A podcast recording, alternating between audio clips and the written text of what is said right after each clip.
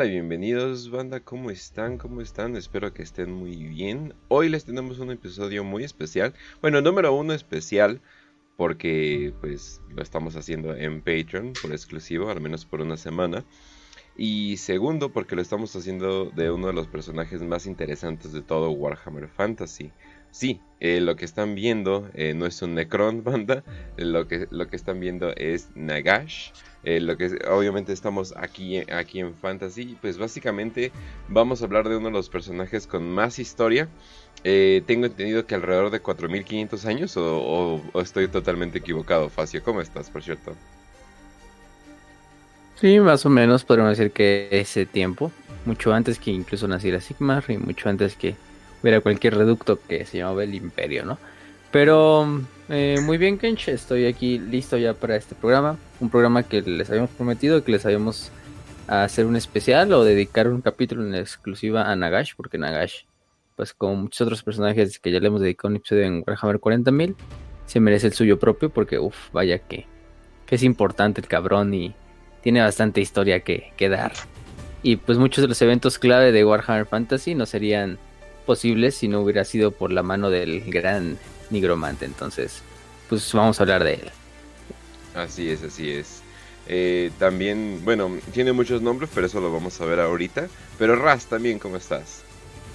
Hola Kench, hola Facio, hola queridísima audiencia de los Patreons y los que estén ya viendo lo de Agrapa. Eh, hoy estamos bastante bien, y, pero antes de comenzar este programa tengo que decirte una frase muy importante de bueno, de Nagash. Y bueno, va así.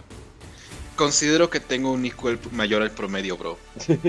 y otra frase más importante, que es este, considero que yo soy mi propio Dios. Y antes de que parezca arrogancia, tengo que explicarlo. Soy Dios. Así que, bienvenidos a este hermoso programa de Nagash, o mejor conocido como Anisemar en Fantasy. bueno, ahí vamos a ver por qué Raz decidió hacer una comparación, por qué decidió comparar con un con una cosa sin vida eh, o más bien con vida pero sin vida pero que chupa la vida de alrededor de ellos con Nagash o sea no por qué por qué chingados por qué chingados quiso hacer eso pero pues bueno.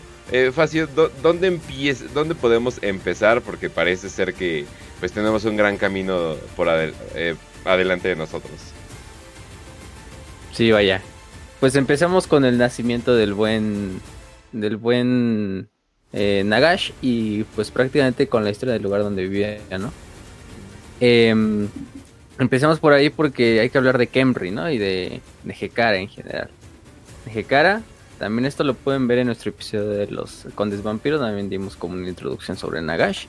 Pero prácticamente aquí está más detallada. Entonces, Nagash nace en la ciudad de Kemri. De hecho, eh, unos 4.000 años, 500 eh, años, perdón, antes de incluso del nacimiento de Sigmar, en esta ciudad eh, capital de la región conocida como Nejecara, más bien del imperio o del reino de Nejecara, que para muchos es el primer reino humano y imperio humano organizado de la Tierra, de la Tierra de Warhammer Fantasy, al final de cuentas, del mundo, como lo conocemos. es la primera civilización, la primera reducto ya avanzado de una religión, de una sociedad, de un ejército profesional, bueno, profesional entre comillas, entre muchas cosas, ¿no? Entonces Nejecara es la tierra donde, pues al final de cuentas podemos decir que nace eh, la humanidad, ¿no? Aunque bueno, ya había muchos lugares humanos donde, donde existen. Al final del día, recordemos que Nejecara no es más que un Egipto, porque eso es, es una tierra en un desierto eh, bastante antigua, pero bastante avanzada, con un culto mortuorio, en este caso, eh, lo importante que decir de aquí es que Nejecara, recordemos que tuvo un rey muy grande llamado Cetra, Cetra el Imperecedor. Cetra el Imperecedor sentó las bases durante prácticamente todo su, periodo de vida, que fue bastante largo, em, para la conquista de Nejecara hacia otras tierras humanas, la destrucción de otros eh, muchos enemigos de, las tierras humanas de Nejecara, orcos, eh, goblins, eh, quizá otros tipos de, criaturas, bestias del caos, etc. Eh, Y entonces él creó este gran imperio de Nejecara y antes de morir pues dejó esta, voluntad de, que él prácticamente quería vivir para siempre porque no quería que nadie más gobernara la tierra que le pertenecía por derecho, ¿no? La que él había trabajado durante tantos años para crear. Y en cierta parte pues eh, tenía razón, no había, mejor, no había nadie mejor que, que para gobernar Nejecara. Aunque pues obviamente como todo, su arrogancia lo terminó matando. Y bueno, de hecho sus sacerdotes por lo menos pudieron prolongar su vida hasta cierto punto. Y ese cierto punto eh, fue lo que le permitió gobernar por tanto tiempo y ser tan recordado y legendario en Nejecara, ¿no? Siendo el rey pues más icónico de tan Nejecara. Lo cual te pone en un punto de comparación, porque estamos hablando de que todos los reyes que, pudieron estar en toda Nejecara fueron mamones, arrogantes, este, alzados, eh, soberbios.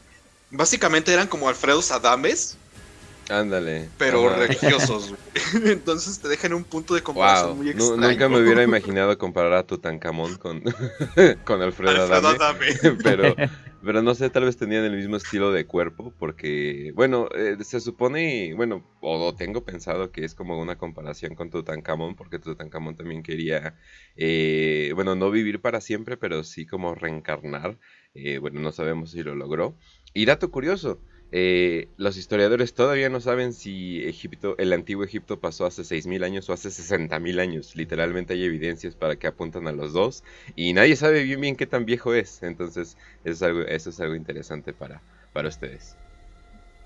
Vaya que pinche Egipto tuvo como tres etapas y cada una duró un chingo y luego no sabemos dónde acaba una y dónde acaba la otra y luego tenemos ahí gente que llegó del sur y se dijo, ah, soy faraón a la verga y we stomp este, undead and shit y en este caso pues, Nagash es uno de esos, igual que en Warhammer en Fantasy, ¿no? Pero bueno, Cetra logra alargar su vida gracias a sus sacerdotes del culto que él funda, el culto mortuorio, que es este culto que crea en, pues en, en Ejecara, para intentar encontrar la, vida eterna. No tienen éxito, vamos a ponerlo así, no tienen éxito, simplemente tienen éxito en alargar la vida de, su rey, pero prácticamente les deja la orden que incluso ya en su muerte busquen una forma para revivirlo a él eh, cuando él fallezca y, y lograr esta, esta gran vida eterna que siempre buscó es, este Cetra y que al final del día el culto mortuorio se vuelve una parte esencial de la vida de Nejecara, porque el culto mortuorio, como el nombre lo dice, se encarga de venerar a los muertos, de preservarlos, que es un punto importante, como pues prácticamente preservar el cadáver de los faraones, de los nobles, de los reyes, eh, porque recordemos que Kemri, digo, Nejecara era toda una confederación de diferentes reyes. Kemri era el mejor, era el rey más grande, el rey de Kemri, y era el rey supremo de Tan Nejecara el rey que gobernaba sobre todas las demás dinastías a lo largo de toda la tierra. Pero bueno, o sea, él era el alto rey, pero también el culto mortal estaba disperso por todas las ciudades de, de Nejecara, ¿no? Por Libaras, por este, por, por otras, ¿no? Por Sandri, etcétera. Y pues finalmente Cetra muere, sus descendientes siguen gobernando. Y por lo que suponemos hasta un punto, gobierna un rey llamado Ketep suponiendo y siguiendo esta línea de que debería ser en teoría eh, hereditaria, incluso podemos llegar a decir que Cetra es descendiente de, digo, Nagash es descendiente de Cetra, aunque esa relación nunca nos las han dicho. En realidad no sabemos más de si Nagash en realidad desciende de Cetra o en algún punto su familia tomó el trono y la línea sanguínea de, de Cetra pues la, dejaron por ahí y, empezó a gobernar la familia ¿no? de, de Nagash. Pero bueno, no es de tanta importancia. Al final sean descendientes, sean parientes o no, pues los dos, vaya, que van una rivalidad en el Se sí, sí, sí, sí.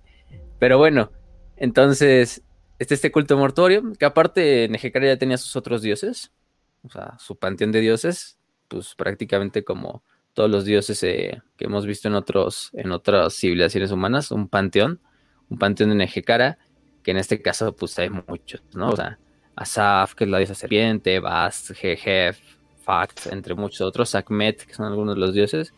Pero bueno, el culto mortuorio ya forma también su propia, como religión, entre comillas, aunque sigue honrando a los grandes dioses para que puedan encontrar la vida eterna. Y bueno, dentro de esta familia del rey Ketep, el rey Ketep ya siendo rey de Kemri, muchos años después de la muerte de Cetra, nace uno de su... Tiene un primogénito, Ese primogénito es el hermano de Nagash. Él no es el, el, primer, el primero. Pero mm, lo importante de aquí es que él no toma. Bueno, en realidad él sí toma. Más bien es el primogénito. Perdón ahí. Eh, su hermano segundo es el que toma el trono. Porque la tradición en Kemri demandaba que quien fuera el rey fuera el segundo hijo. Mientras que el primogénito se debe unir al culto mortuorio. Como una ofrenda a los dioses, ¿no? Entonces el primogénito no podía acceder al trono. Aunque fuera su derecho, en teoría. Porque su, su tarea era unirse al culto mortuorio. Y así lo, hace. este lo que ahora tenemos es un Alfredo Adame religioso y calvo. y su hermano, para colmo, resultó ser más o menos lo que sería un Peña Nieto o un Biden. Eh, Ándale, En cuanto, respecta a poder, uh. Podrán ser Kark Henry, pero nunca se ganarán el corazón de la, del pueblo sigmarita. ¿Pero qué? Exacto. pero bueno, en este caso. Mm, eh, Nagash pues accede al culto portuario. Y al güey pues en realidad eh, eh, sí, le, sí le pegó, ¿no? O sea, de, no mames, yo debería ser el pinche rey. El güey era, eh, Nagash era un güey que pues, desde el momento en que nació era, tenía, tenía bastante ambición. sed por el poder y ambición, ¿no? Y vaya que no le gustó para nada ser eh, sacerdote, pero bueno, al final del día eso es lo que lo impulsó también para lograr ser quien es. Entonces, pues se queda con ese título de, de, de, sacerdote mientras su padre sigue gobernando este Ketep. Su hermano es Tutep, así se llama su hermano, en este caso.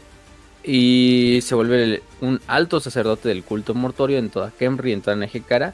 Y Nagash empieza a investigar, empieza a investigar todo lo que es eh, la magia, el poder de la de, de, manejar los vientos de la magia, que recordamos que los vientos de la magia pues es de donde cualquier mago, o si vienen de Warhammer 40.000, entonces en un equivalente un psíquico, toma su poder y lo saca, ¿no?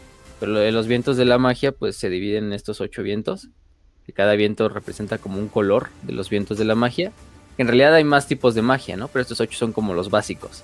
Si algo como los tipos de Pokémon, ¿no? Una mamada así.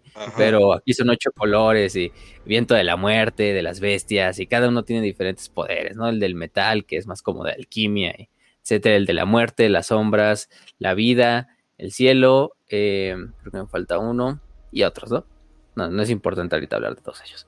Pero bueno, él empieza a hablar de aquí, empieza a conocer, empieza a meterse en encontrar bastantes grimorios que no deberían de ser abiertos encuentra historias que hablan sobre una puerta caota en el norte, en, bueno, en el polo norte y en el polo sur, a través de las cuales los vientos de la magia se filtran a este mundo, em, y cómo pueden ser canalizados por un, practicante para de esta manera hacer de su voluntad lo que quiera en el mundo. Y el güey se le da, el güey es bastante versado, es como un niño pródigo en, este arte de, de, la magia, vamos a ponerlo así, ¿no? Obviamente lo hace más en secreto porque también el culto mortuorio no está como permitido del todo practicar esa magia.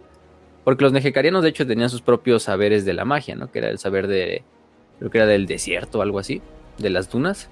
Que es un saber pues algo ahí medio ofensivo y defensivo, pero es más como canalizar el poder del desierto y de los dioses, etcétera, ¿no?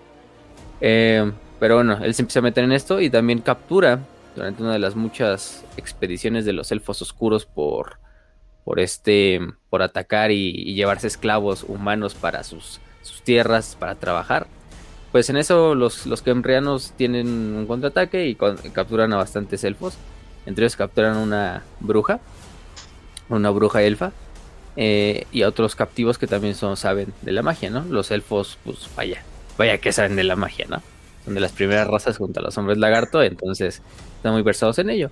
Y en especial las estas mujeres de, bueno, las brujas de los, de los elfos oscuros son muy versadas en lo que es el saber de, la, de las sombras, el saber de la muerte, que es otro de los vientos. Creo que es Ulgu, si no mal recuerdo, se llama en, en este, este viento de la, de la magia. No digo Shish, que es el de la muerte. Pero bueno, él empieza a trabajar en esto. Y aunque ya está esta como magia de la muerte, que es Shish, que este viento eh, morado, en realidad no es la nigromancia que conocemos, simplemente es poder manejar y poder, este, quizá eh, eh, declinar lo que es el alma, destruirla desde adentro, generar algunos hechizos ofensivos para asesinar o para, pues, literalmente absorber las almas de otros, etcétera, ¿no? Pero no es algo para revivir a los muertos todavía. Entonces Nagash se pone a practicar, se pone a practicar, usa la elfa como, como un reducto para, pues, de esta manera ir aprendiendo y, y todo esto. Hasta que finalmente el eh, Nagash utiliza la magia oscura, pero le da su propio giro, ¿no? Le da su propio giro. También el güey practica invocando demonios, eh, intentándolos como esclavizar a su voluntad y le sale bien. Entonces, vea que Nagash también conoce el caos.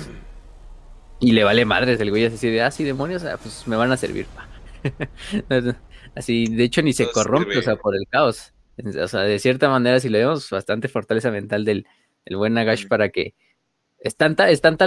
Y de hecho es algo, pues algún punto, es tanta la voluntad de Nagash por lograr lo que él quiere y por ser el dueño de Kemri, de Nejecar y de prácticamente el mundo, que el güey, pues, las corrupciones y todo eso de otros seres, pues, como que no le hacen nada, o sea, a lo mejor lo echan, lo hacen mierda y luego vamos a ver cómo queda su pinche cuerpo, ¿no? Pero ya irreconocible de lo que alguna vez fue, pero pero bueno, es más por su propia ambición de la piedra bruja y sus poderes mutagénicos.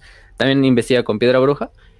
Y finalmente eh, Nagash ejecuta a los elfos oscuros para que nadie sepa el secreto.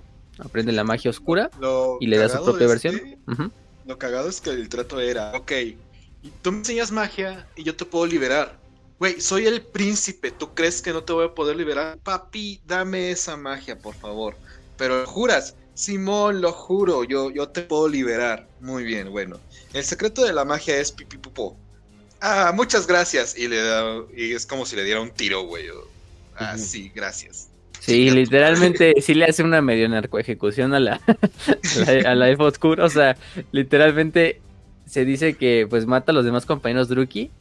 Eh, o Druki son elfos oscuros prácticamente. Eh, agarra a la, a la elfa la deja ciega, le arranca la lengua y las manos. Así como me imagino la escena esa de si vieron la película del infierno cuando a la rata esta igual hacen literalmente el mismo proceso, nada que ahí le cortan aparte los huevos. ah, no, los huevos no se los cortan, pero también le cortan las manos y la lengua. Luego prácticamente la embolsa y la mete debajo de, una, de la pirámide de su padre y la entierra viva. Así para que nadie sepa nunca de dónde salió y dónde aprendió este Nagash sus cosas, ¿no? Y, y ahí quedó, o sea, pinche pinche tamalito que ahí apareció debajo de la pirámide de repente, ¿no? Entonces, pero siendo un elfo oscuro. Eh, nos están matando, elfos oscuros. Eh, y bueno, con, eso, pues prácticamente él se vuelve uno de los pocos humanos que logran dominar la magia oscura. Empieza a vagar por ahí, invocando, practicando, invocando a los espíritus de los muertos.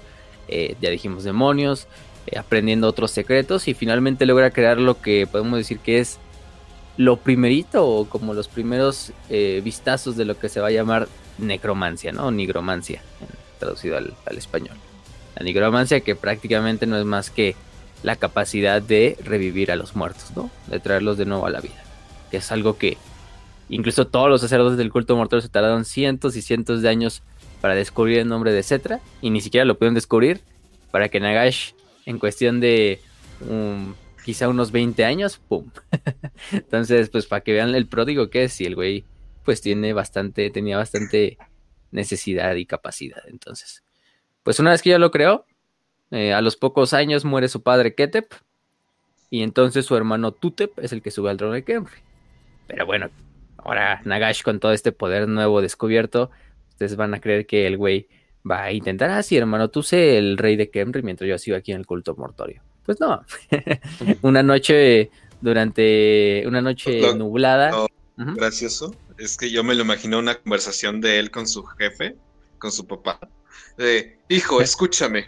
El reino de Kenry está bien de la verga. Lo que vamos a hacer es una alianza. Vamos a casar a tu hermano con una princesa, creo que era de Lamia. Y lo que tienes que hacer tú es quedarte quieto. No arruines las cosas. Es la, la, estabilidad de toda Nejecara depende de esto. Por favor, no la cagues. No hagas algo contra tu hermano. Y ya se muere. Y, ah, Simón, siento que tengo que matar a mi hermano. Ujú. Sí. Sí, vaya que el güey. El güey sabía cómo, cómo, cómo conspirarle. Entonces, pues una noche, usurpa el trono, eh, captura a su hermano y lo entierra vivo, igual en la tumba de su padre, en la misma pirámide de su padre, ¿no? Qué bien que Nagash así, a cualquier mi enemigo político, le quemo la camioneta. Ah, no es cierto, ese es otro güey, ¿verdad? Eh, lo, lo entierro, lo entierro debajo de una pirámide, vivo, para que pues ahí se quede y, y sufra también esos últimos minutos mientras se queda sin aire. Entonces, vaya que. Nagash tiene estilo. No solamente Tiene un estilo, su marca. contra su cuñada y su sobrino, güey, a la verga. Dije, ah, pues voy a, Sí, voy sí. a secuestrar a mi cuñada, la voy a tener aquí en una mazmorra. No puedes ver a tu hijo, tu hijo lo voy a estar cuidando yo hasta que se me hinchen los huevos de matarlo. y pues ahí ya, quédate. Adiós. Y ya se va, güey. Y ya comienza Sí, el. De hecho, ahorita- de... De, de terror de Nagash. Bueno, de terror entre comillas. Bueno, ma- es- bastante terror. Literalmente, pinche revividos. eh. como este pendejo, güey, de Totem.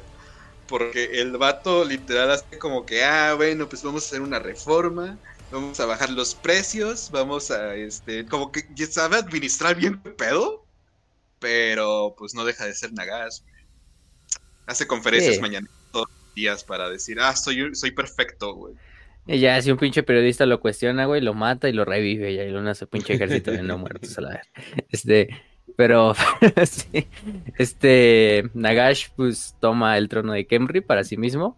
Eh, la ascensión nadie le impugna porque, pues, nadie hay que, que pueda contradecirlo por el momento. Pero poco después, a los pocos meses, la ciudad de Sandri, que se- podremos decir que es la segunda ciudad más grande de Kemri después de, de este, de la propia bueno, de Kemri, pues, de la propia Kemri, más bien, de Nejekara, eh, se alza contra Nagash. Eh, Nagash utiliza su ejército, que en este caso todavía no es de no muertos, para saquearla, utilizando una, una ruta alternativa para llegar por la ciudad.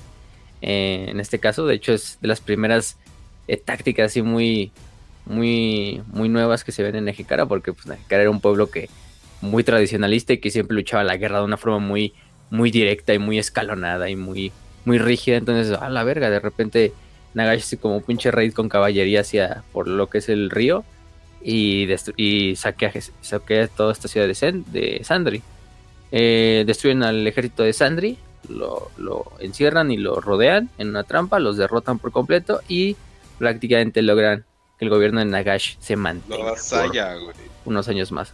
La vasalla y prácticamente a Sandri ya le quita cualquier independencia que alguna vez tuvo, ¿no? Como ciudad propia de, de.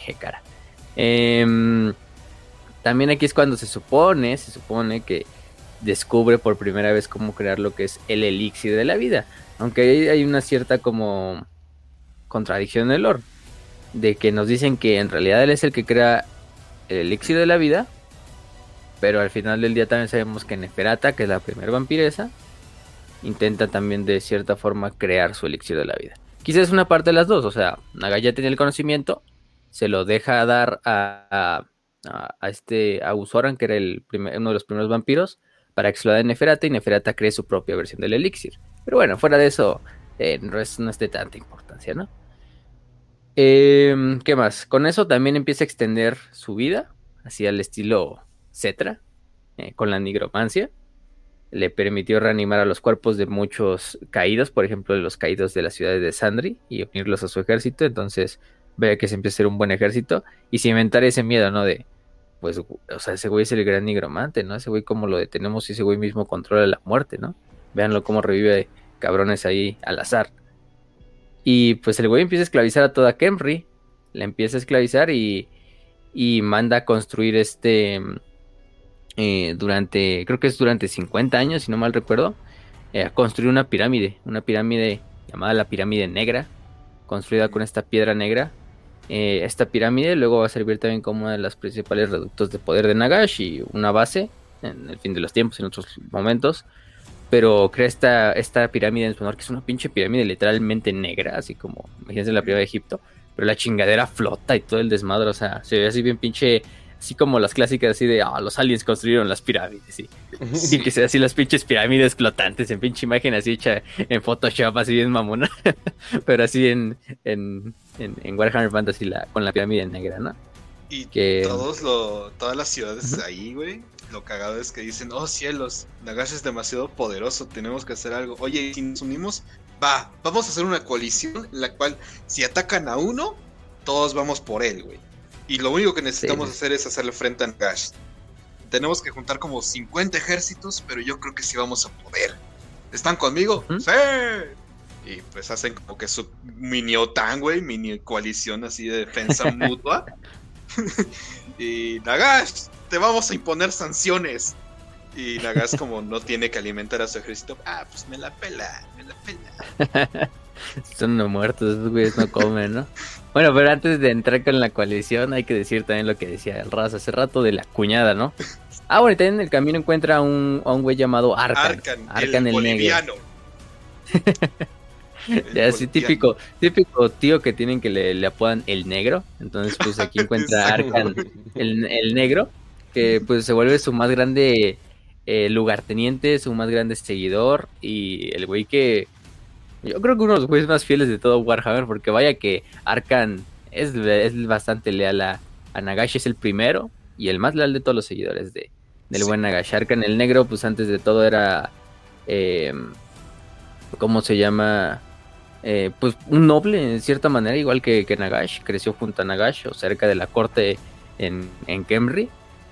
Y junto a Nagash toma también el elixir de la vida. Bueno, este primer elixir de la vida que crea Nagash para prolongar su vida y que también le permite luego a, Arkan ser un gran pinche nigromante, también prolongar su vida y prácticamente convertirse en un no muerto. Pero lo cagado de este de este de este poder es que de hecho Arkan es el que organiza primero el golpe de estado. O sea, Nagash es la cara, ¿no? Del movimiento, mientras que Arkan es como el güey que se encarga de organizar todo el desmadre, ¿no? Es Porque como Arkan es el que organiza él. Sí, sí, sí. le hace una operación Valkyria. No voy a mencionar el nombre de la persona a la que le hacen la operación Valkyria, pero le hacen una operación Valkyria. sí, sí, sí. Y, y en realidad, pues, Arkan ni quiere riqueza ni nada más, sino es la gloria y un propósito que le da este el poder servirle a Nagash. Y Arkan pues se vuelve su, su, gran amigo y su gran seguidor. Entonces, bueno, ya te mencionamos a Arkan, ¿no? Este, todos hicimos un amigo como Arkan, vaya que sí. Que nos reviva así en base a sacrificios de, otros cabrones. pero, e, es como la película de Kung Fu Panda, pero tétrico, güey. O sea, con esqueletos y todo. ¿Quiere, ¿Quieres ser inmortal? Sí, entonces yo seré tu maestro. Y ahí ya le enseña cómo es el negro el vato. Y ahí sale Arkan. Vaya Arkan también, pinche personaje. En mi opinión es muy bueno. Pero si todos quisiéramos un amigo como Arkan, lástima que no, no existe Arkan. Pero en este caso también esto le sirve para Nagash para escribir sus nueve libros de Nagash, donde impone todo su conocimiento nigromántico y que le hará servir a la, a la, a la posteridad. Pero justo antes de esto hay que hablar de la, de la cuñada, ¿no? Este. Lo que hago de aquí es que Nagash tenía a Neferem, que era la cuñada de. Bueno, su cuñada era prácticamente la esposa de su hermano, Tutep, de su difunto hermano en este caso. Y Nagash, pues siempre de cierta manera había querido quedarse con Neferem, desde que la vio. Eh, esta, ella lo rechaza y luego cuando pues mata a Tutep, obviamente lo, lo detesta porque lo mató al, al, esposo. Pero pues ella es más que nada un, rehén a manos de Nagash porque pues Nagash es el rey, puede hacer lo que, lo que pinches quiera. Eh, la separa de su hijo, Suket, que era el legítimo heredero al trono en cierta manera. Em, también asesina al pequeño Suket, al joven príncipe, lo mata. Eh, en este caso, para que no haya ningún como pedo ahí en cuanto al, al trono, que alguien pueda usar a Suket como un títere. Ajá.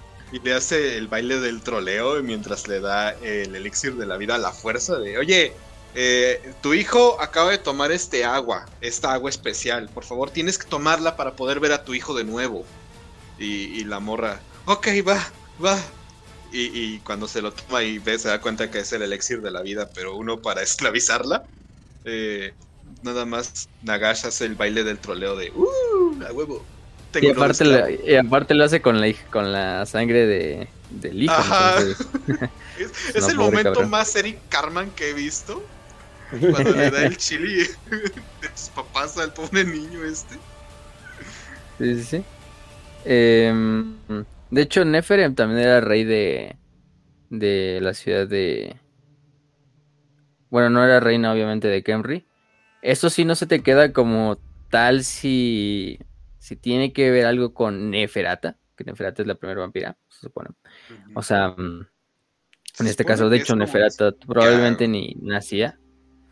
Pues algo tiene que ver, ¿no? Porque también el nombre como que te da una cierta instancia. ambas ahí. son creo que de Lamia, te digo. O sea, está loco ese pedo.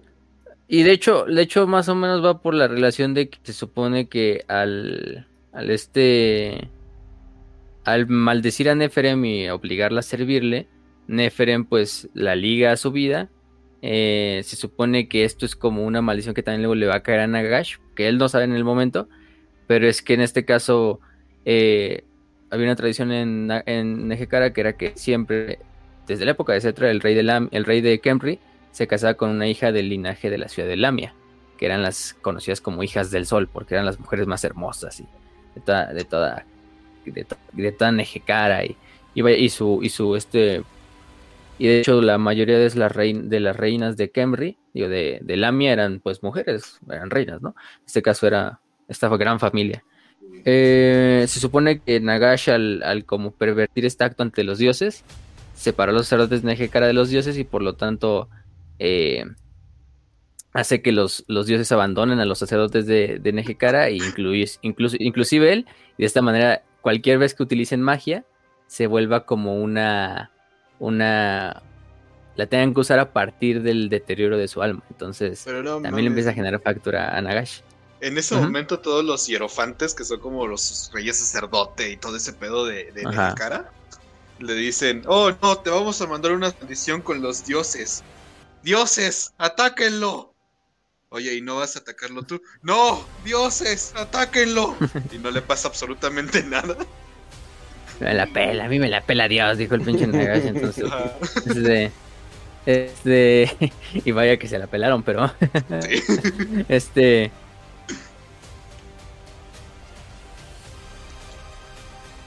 Pero bueno, entonces se hace esa como maldición, aunque no es tanto para Nagash, sino para todos los demás sacerdotes de entre ellos los hierofantes, que son como los, los altos sacerdotes.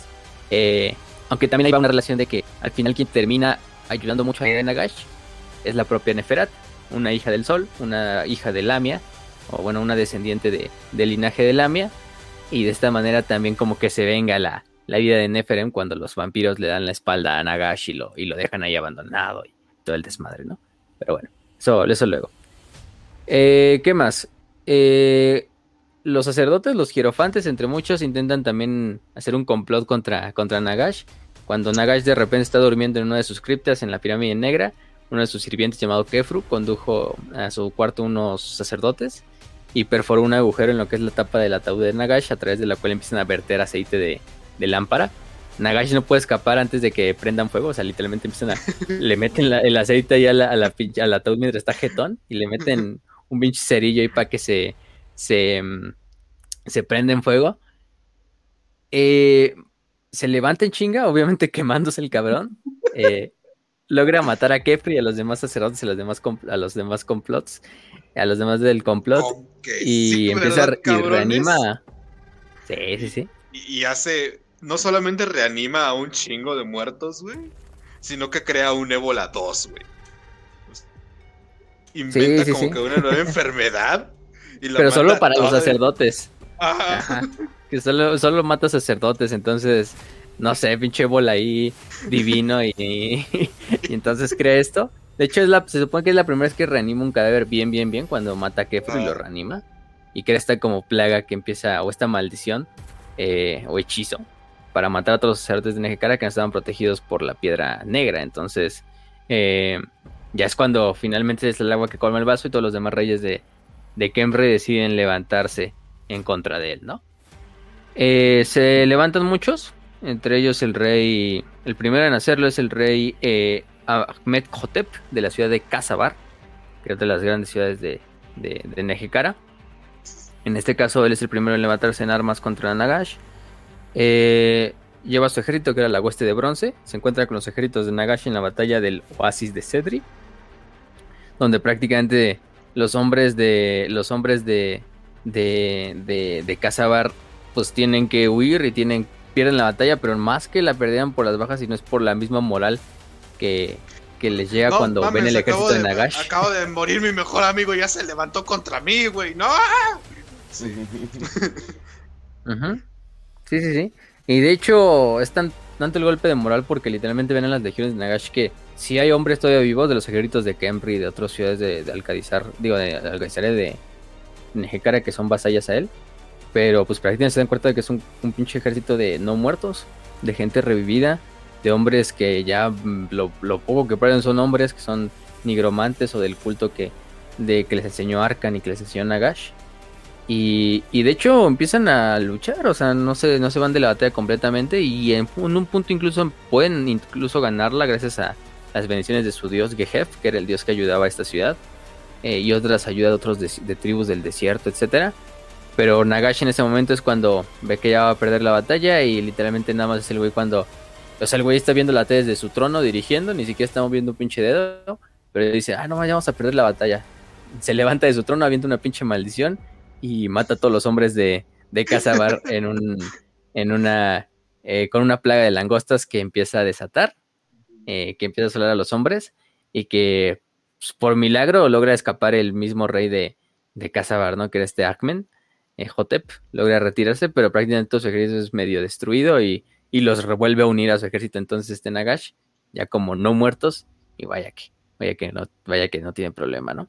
Otros reyes se, se empiezan a rebelar, el rey de la Cetra, de la ciudad de Libaras, también forma una alianza con Nagash, junto al sumo sacerdocio de Marak, eh, marchan a través de del Valle de los Reyes, eh, derrotan a los ejércitos leales a Nagash en la ciudad de Qatar y ocupan la ciudad, de hecho arrestando al, al títere, que era el rey de Qatar, que era un títere pues de Nagash.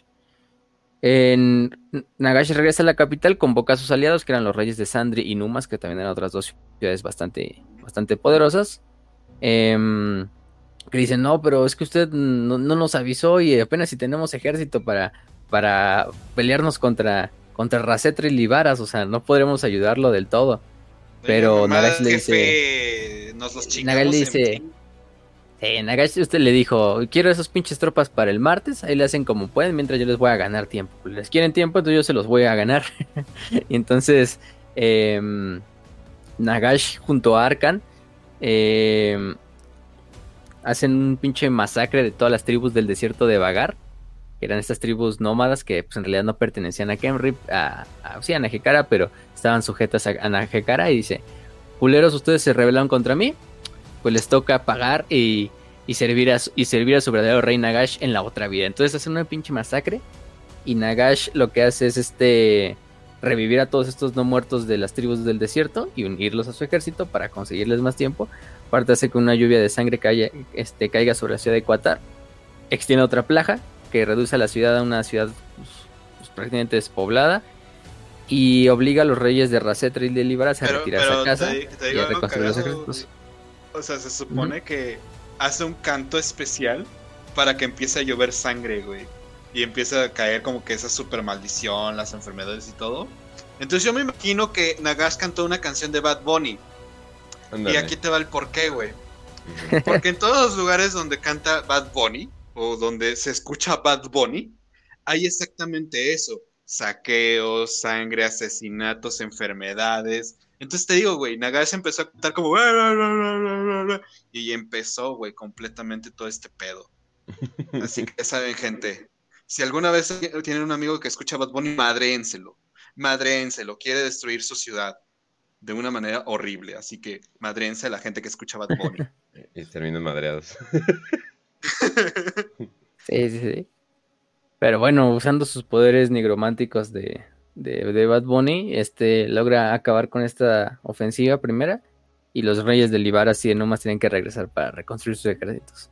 Después el otra vez el rey de este Amenhotep intenta volver a hacer otro contraataque, atacando una ciudad que es aliada de Nagash, la ciudad de Belaliad, en la cual es una masacre que él más que nada no quería, pero las tribus del desierto que lleva con él pues se desencadenan y hacen una pinche masacre.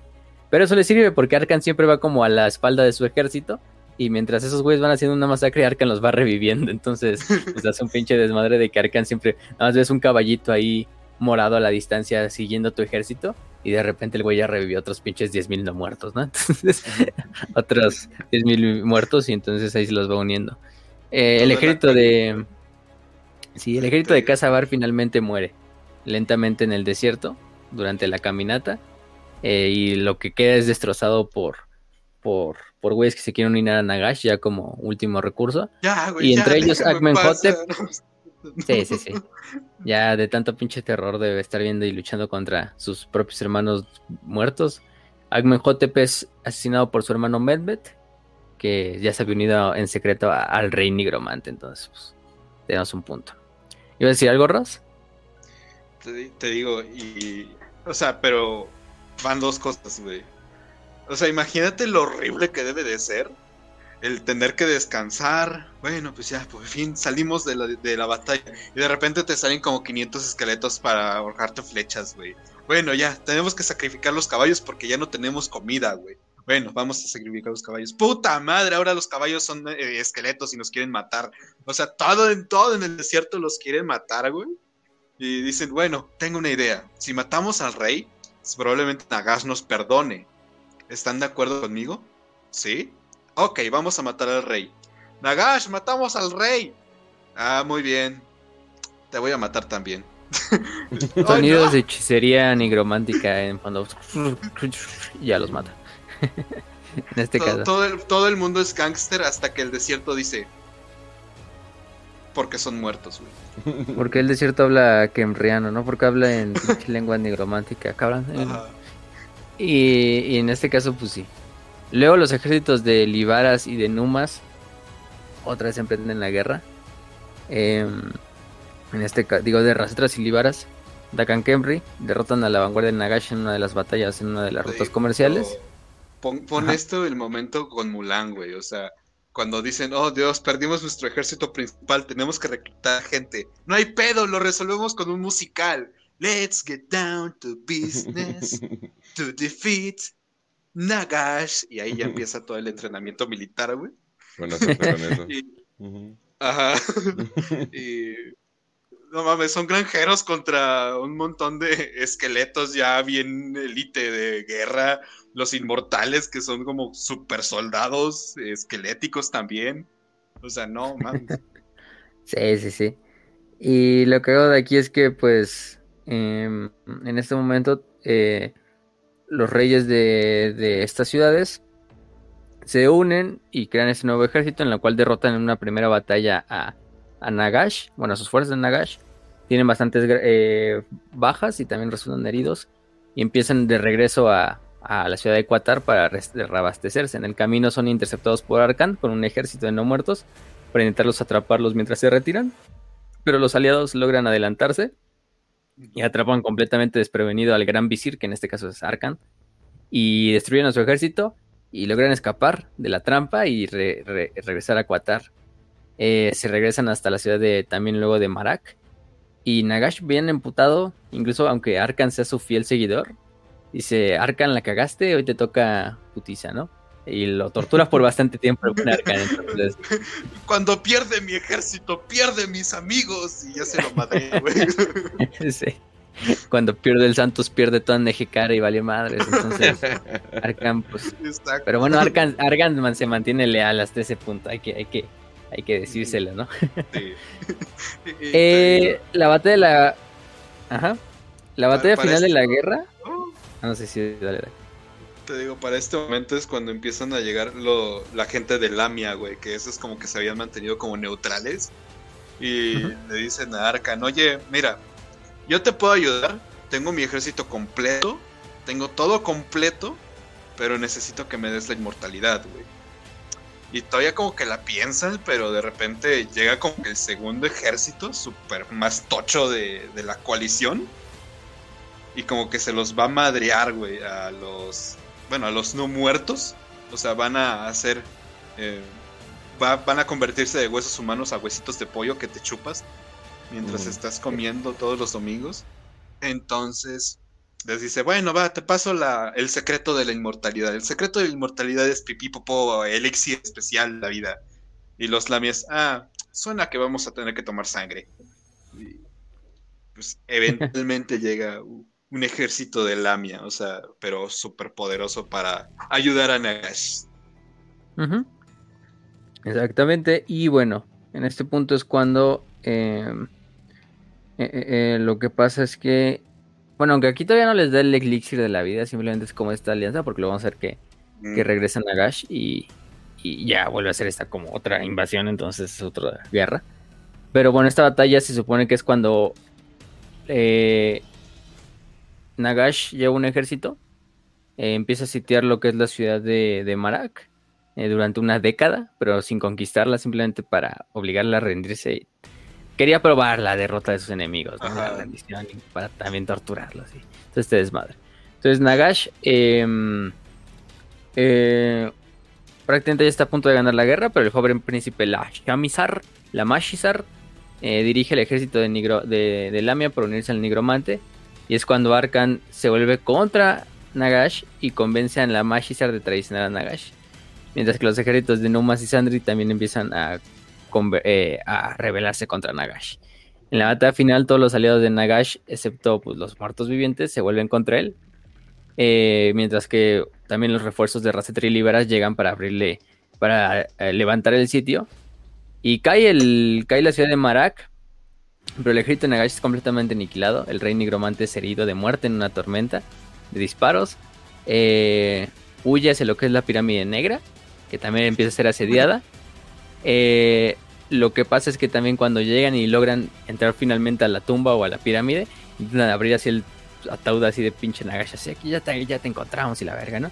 Y nada, sale, sale lo que es un, un enjambre de escarabajos y se dan cuenta de que Nagash escapó obviamente totalmente destrozado en cuerpo y alma, eh, a las tierras baldías del norte de Nejecara. Y a partir de este momento fue cuando tuvimos un montón de documentales en History Channel preguntando dónde está Nagash realmente, si es que huyó, si es que se, era, se habían convertido en los escarabajos, si es que Nagash había muerto y lo habían suicidado antes. No sabemos qué pasó con Nagash hasta quién sabe dónde. Y básicamente no sabemos si huyó a Argentina en un avión especial o no sabemos qué pasó con Nagash en ese momento, muchachos.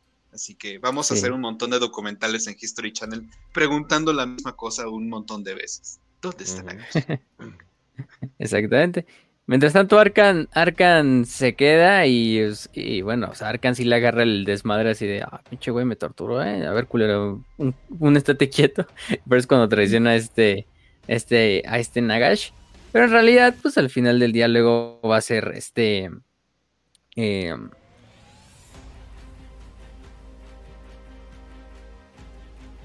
ay, güey, se, me silenció.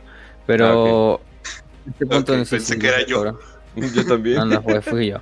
Eh, en este caso, Arkan es luego traicionado por el rey Lamashizar, quien lo traiciona y lo captura. Eh, también le captura los nueve tomos de Nagash y se supone que los, los quema, se supone. Pero los, tomos no son destruidos y eventualmente regresarán para perseguir a Nejekara. Y, Oye, y quemaste los libros, ¿verdad? Porque tenemos que quemar estos libros. Son extremadamente peligrosos. ¿Sabes el poder que puede tener una persona si lee estos libros? Ah, no. Puede incluso dominar el mundo si quiere. Tenemos que eliminar estos libros por el bien de la humanidad. Sí, eh, los quemé, mira, está haciendo ruido. ¿Ves?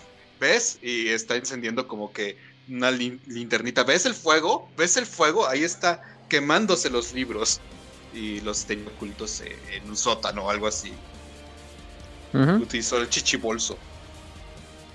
Hay otra versión que nos dice que Arkan en realidad nunca traiciona a Nagash. Y que él muere durante el asedio final de Kemri. Mm ahí hay un punto donde hay que ver cuál queremos creer. En la cual traiciona a Nagash y se une a la, Sham, a la Mashizar y luego este lo traiciona y lo asesina. O donde se supone que él logra como retener a los ejércitos de los siete reyes para que él, para que su maestro pueda escapar mientras él se queda haciendo este last stand hasta que finalmente es asesinado cuando, cuando lo, lo, empalan por el pecho con uno de los, con una espada, ¿no? Aquí tenemos que saber cuál, decidir, si Operación Valkyria o Mundo con Agartha, güey. Y Nagas cabalgando dinosaurios, ok. Sí, no, la verdad es que ahí escojan el que ustedes quieran. Em, de hecho, se supone que se le honra después de la batalla en este final donde él fallece en la, en la batalla dando su vida por Nagash. Eh, incluso los, la gente en le hace como, como un pinche monumento, pero por lo buen guerrero que era y uno de los más grandes generales de, de la historia de porque el güey vaya que rompía madres también en la guerra contra los reyes, nada más que pues, en este punto es donde, donde ahí anda. Pero bueno, esa es la, la versión que ustedes quieran creer, ¿no? Durante este tiempo es cuando finalmente este Nagash se retira. Nagash se retira hacia lo que es el norte, hacia lo que es una zona que conoceremos como la famosa Nagashizar. Esta zona era una zona bastante desolada, ya no estamos hablando del desierto que todos conocemos y que vemos en, en Ejekara, sino una, una zona montañosa, eh, llena de piedra bruja, llena de yermos que pues prácticamente en la que habitan cientos de espíritus, criaturas, etcétera. Un momento, ¿me estás diciendo piedra bruja? ¿Estás diciendo la cosa que brilla? ¿Estás diciéndome que probablemente vaya a haber un conflicto con hombres rata, con niños rata, jugadores de Call of Duty Mobile o Free Fire? Free Fire. Exactamente, pues vamos a encontrar uno de los más grandes rivales de, de Nagash en toda su historia, ¿no? Los Skavens, vaya, que los pinches Skavens siempre meten sus hocicos en todos lados. Y bueno, están en todos lados, no podemos culparlos. Eh, además ya estaban antes que Nagash en esa zona, entonces pues llega esta zona que son los yermos del norte, del noroeste más bien de, de, de, de, de, de Nejekara, exiliado, sin un ejército, sin nada. Y aunque está al borde de la muerte, eh, logra acabar con una patrulla Skaven que se encuentra en el camino, que transportaba estas piedras de la disformidad. Eh, los asesina, los revive para unirse como un pequeño ejército y ir encontrando como seguidores, aunque sean no muertos en este caso. Y encuentra este cargamento de piedra disforme y dice, ah, cabrón, ¿qué es esta pinche piedrita, no? Que a lo mejor ya la conocía, se supone. Pero dice, no mames, esta piedra es lo justo que necesito. En ese momento es cuando empieza por los poderes mutagénicos de la piedra bruja a convertirse en lo que podemos decir que es un lich, que es prácticamente un tipo ya de hechicero, nigromante bastante poderoso. Y esta, esta, esta, ¿cómo se llama? Eh, Piedra Bruja le ayuda a finalmente ser eh, eh, uno de los más grandes hechiceros, ¿no? A potenciar su poder y a prolongar su vida, ¿no? En este punto donde ya casi está prácticamente muerto, ¿no? Pero también lo, lo deja un poco más loco. Entonces, pues vaya que, que, en este caso eh, ya encontró la verdadera inmortalidad porque se transformó en este nuevo hechicero que es un lich. Esta criatura que de hecho ya ni podemos decir que es un hechicero, sino más ni un humano, sino es más un no muerto en, la máxima expresión de la palabra. Eh, y bueno, llega a esta ciudad de Cripple Peak o Pico Tullido, por su traducción, donde vive solo como un ermitaño en el cual explora las túneles, las cavernas, eh, descubre varios depósitos de piedra de disformidad en esa montaña y empieza a ser adorado por varias tribus primitivas de humanos que ahí viven cerca de la zona. Entonces empieza a tomar como un dios, eh, construye la morada dentro de la ciudad, eh, empieza a construir esta fortaleza junto a todos los esclavos de estas tribus que, que lo honran como un dios, como el rey Lich o el Lich King en este caso. Vaya que ese título lo hemos visto en bastantes lugares. Em, y, construye esta fortaleza que se va a pasar a la posteridad como Nagashizar, ¿no? La fortaleza de Nagashi. En este caso es una fortaleza que inspira terror, inspira respeto, porque es la zona donde el gran nigromante va a fundar su segundo imperio, podemos decirlo así. Eh, libra otras guerras contra las tribus, utiliza sus, sus muertos para su nuevo ejército y los que no son muertos como esclavos y conquista toda esta raza, ¿no? En este proceso crea también a los primeros ghouls, a los primeros eh, este, necrófagos a partir de la muerte que trajo a estas ciudades, la, el hambre y todo esto, pues la gente se empieza a comer entre ellas, ¿no? A partir del canibalismo y se convierten en estas bestias totalmente salvajes conocidas como ghouls, como necrófagos. Eh, y pues con eso los, los, usa también como esclavos, como bestias esclavas para, para su nuevo ejército. Hay, una frase que dice Nagash, que de hecho está creo que en la wiki, que, representa perfectamente este momento de su vida. Y dice, No habrá escapatoria, ni el bendito olvido. Puedo acabar con tu vida tan fácilmente como puedo apagar una vela, y antes de que tu cuerpo se enfríe, puedo largar mi mano y atrapar tu alma. Serás mi esclavo para toda la eternidad y me reiré de la intensidad de tu dolor. Tal es el poder de Nagash. Y pues, o sea, se lo dice a uno de los reyes de, de ah, Nejekara, pero pues representa muy bien este momento de su vida, güey. O sea, ah, sí. aquí es donde, pinche, saliendo de la mierda, o sea, no mames, el güey, el güey está así. enfermedades. Estaba bien, estaba bien metido en la mierda y aquí está, no, pues regresando, así, brillando, cabrón. En este caso, eh, prosperando. Y, lo que hago es que utiliza todas estas tribus con sus nuevos esclavos, sus nuevos ejércitos. En este punto también crea sus más grandes artefactos, que es la espada Mortis, que es una de sus grandes, pues su espada, su corona de la hechicería, que va a ser también bastante importante, y la armadura negra de Nagash. El pedo es que estar tanto tiempo prolongado expuesto a la piedra bruja, lo empieza a volver todavía más loco, más conspiranoico, más desconfiado, y también lo convierte en un pinche monstruo, físicamente. Ya nada parecido al hombre de mediana edad pelón que habíamos visto en las ah. imágenes ahí, muy egipcio, ¿no? Que se veía, ¿no? Aquí poco a poco deja de tener esa forma humanoide y pasa a ser más una forma, pues, de un no muerto, ¿no? De, de algo que más se parece más a un esqueleto que, que a un humano, ¿no? y un esqueleto totalmente deforme, ¿no? Que, que poco reconocible puede decir que es humano. Pero aumenta también su fuerza, su tamaño y su poder eh, en la magia. Entonces, pues, verga. Se ve más como un esqueleto envuelto en espíritus y en llamas, bastante épico, ¿eh? Además, si lo piensas, tiene varios plus, güey. Uno de ellos es que ya no tiene tanta hambre, ya no tiene que comer mucho. Bajó de peso, definitivamente bajó de peso, se puede ver. Le ha estado dando duro al gym. Demasiado duro al gym porque ya ni siquiera tiene músculos que, que fortalecer porque ya ni siquiera tiene músculos, es puro hueso. Partes extendibles, hay, varias ventajas. Ajá.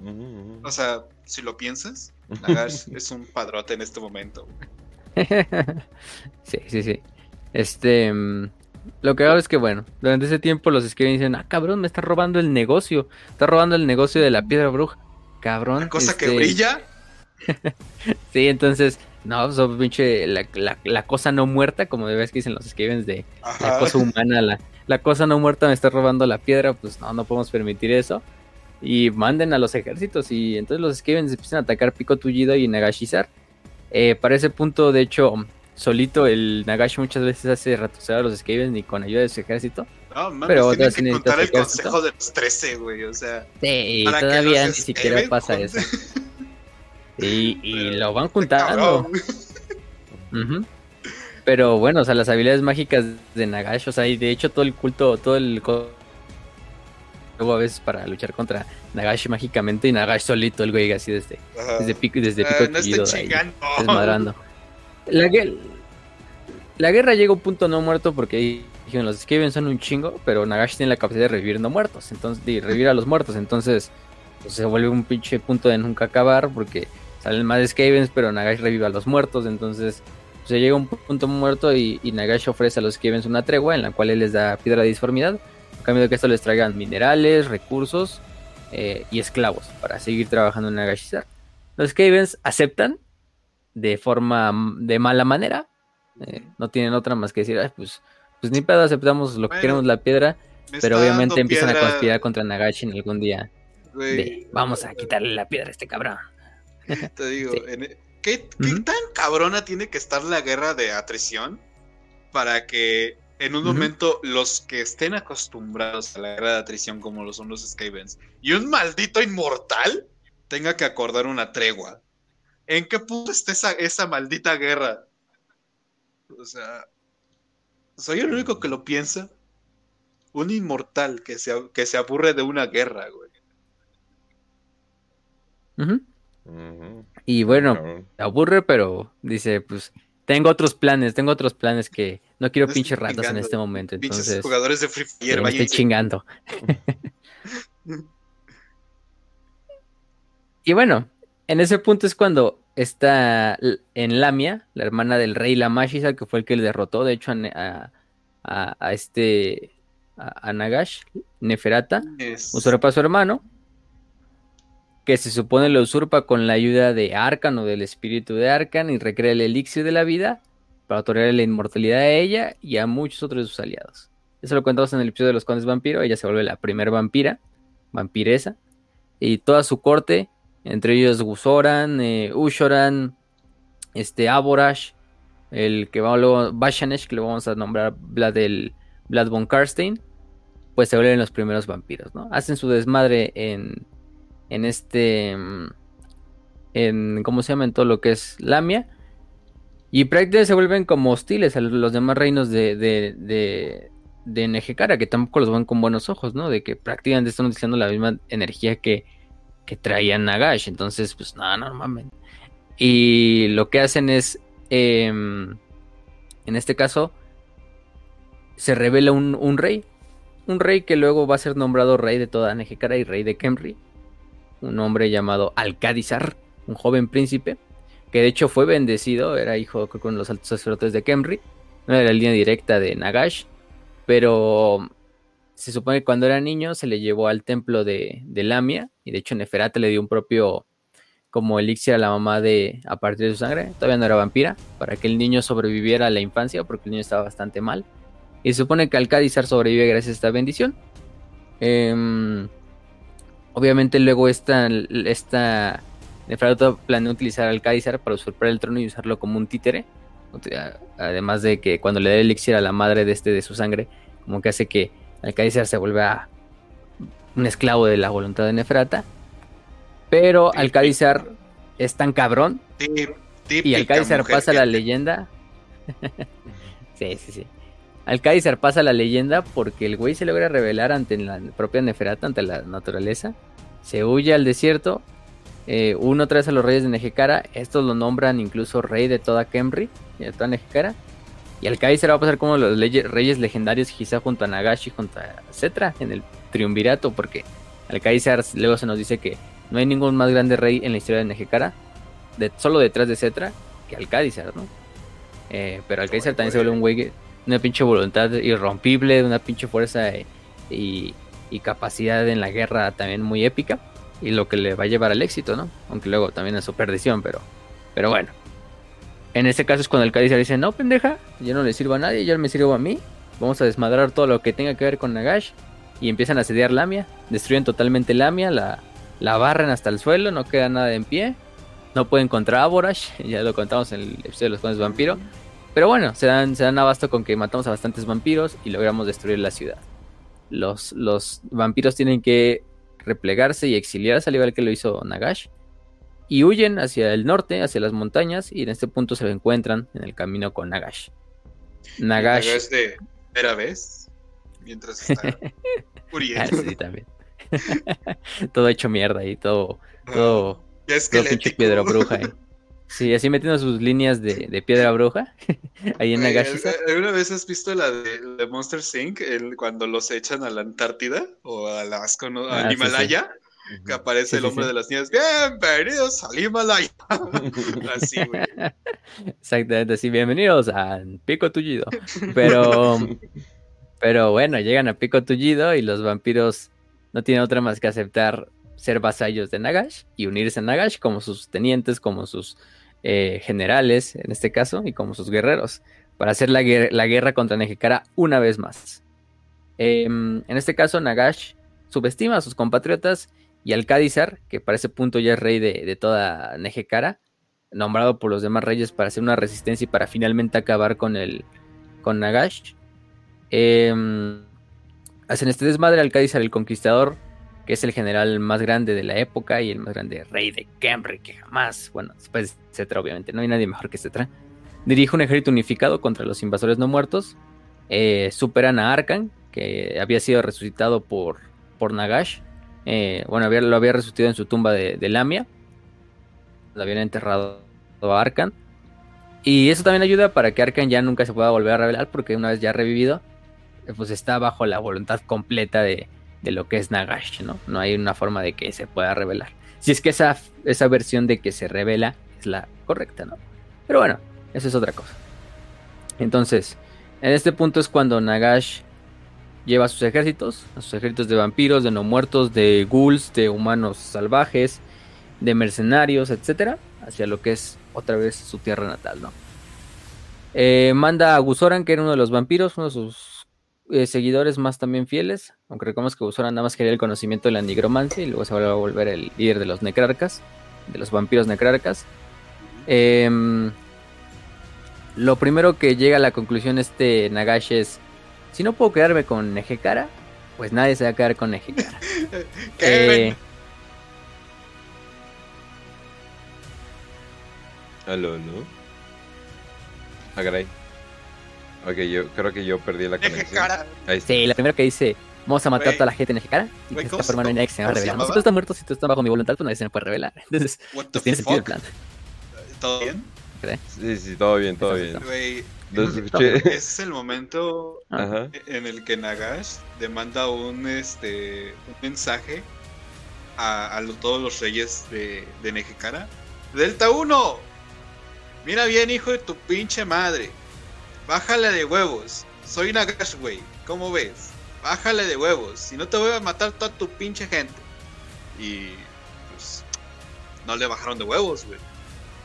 Más bien no hicieron absolutamente nada, güey. Sí, sí, sí. Y bueno, durante este punto es donde, donde le pide a los estos, a los estos Skavens que envenenen el río. Con esas muchas plagas que los Skavens saben crear y todo este desmadre, que envenenen el río, el río Vitae, que es uno de los ríos principales de toda Nejekara.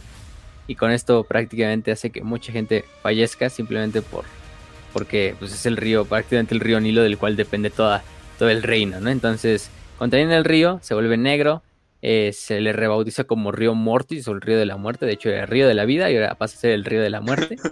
Eh, No se eh, partieron la toda- cabeza pensándolo. Sí, sí, sí. No, el güey vaya que, vaya que no. Pero mm, durante este punto también es cuando Alcáizar logra derrotar principalmente a, a Nagash en una de las muchas batallas. Le da muerte al mismísimo Bashanesh, pero más porque Bashanesh se deja. Y es cuando los estos propios vampiros le dan la espalda a, a Nagash y, y y dicen aprovecha el bug y se van a la verga. Dejan abandonar a Nagash en una de las muchas batallas.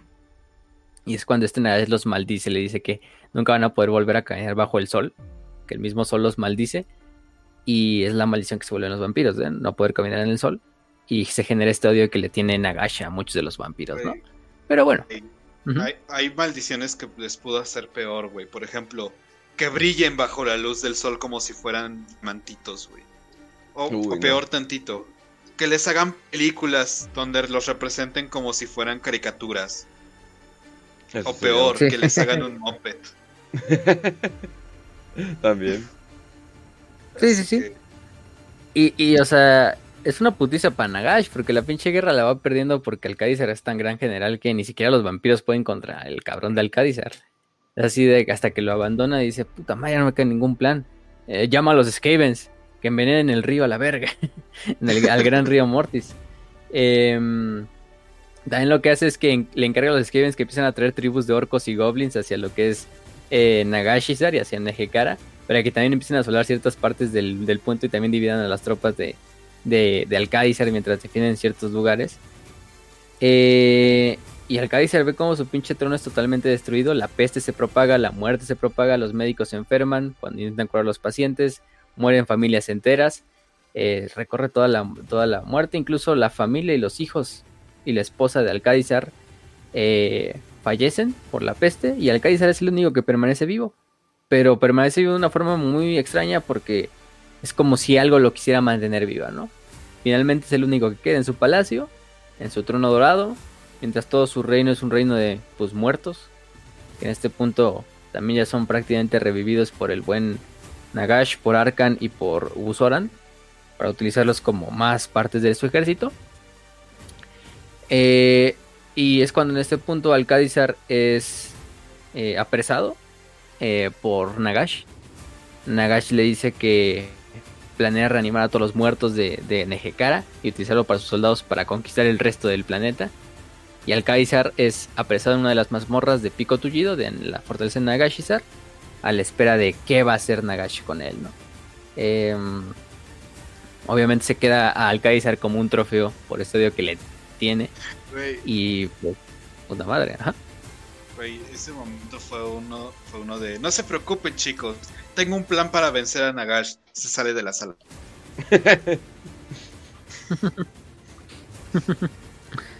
este. Pues sí. ¿Y qué más sucede? Después de eso sucede que Nagash hace un ritual que dura bastantes días, en los cuales el cabrón empieza a consumir cantidades ingentes de piedra bruja. Sacrificios al mayoreo. Sí, güey, hace sacrificios de humanos, de necrófagos, de orcos y de goblins, que de hecho nos dice que son conducidos y drogados, o sea, los drogan desde las mazmorras que tienen como esclavos eso te iba a hasta el altar donde los sacrifican. ¿Puede ser un sacrificio si la persona no quiere? pues se supone que parte de... Sigue siendo un alma, que No, pero se supone que el punto del sacrificio es... como la gente que bebe Tonayan, güey. Es como la gente que bebe Tonayan. ¿Puede alcoholizarte aunque te queme los ojos? Puede que sí. Puede que sí. No, yo no me he atrevido. me he atrevido al vodka del oso, pero no me he atrevido a tanto. Pero no, no, pero se supone que el punto del sacrificio es de que, o sea, el, sacrificado debe tener algo de voluntad a, querer morir, pues. O sea, si no, no es un sacrificio, si no se llama un asesinato, ¿no? Pero ya, ya me imaginaba que sería drogado, ¿no? Porque es la única manera que un orco estaría traicionando a Gorkan Mork. Sí. Supongo que también había güeyes que iban como... ¿Quién diría que un hongo puede drogarse con otro hongo? Ah, sí. Este. Pues sí, quién sabe. Pero bueno, probablemente también, porque no nos dice que son orcos y goblins, aparte de otros humanos. Los propios humanos que tenían a Nagashi como un dios, pues a lo mejor se ofrecían así de sacrifíquenme en nombre de mi señor. Y el chiste es que se empieza a comer sus almas, ¿no? Para aumentar, seguir aumentando su poder. Eso es durante días enteros mientras la luna Mortliev está brillando en el cielo brillantemente, en su color verde enfermedad.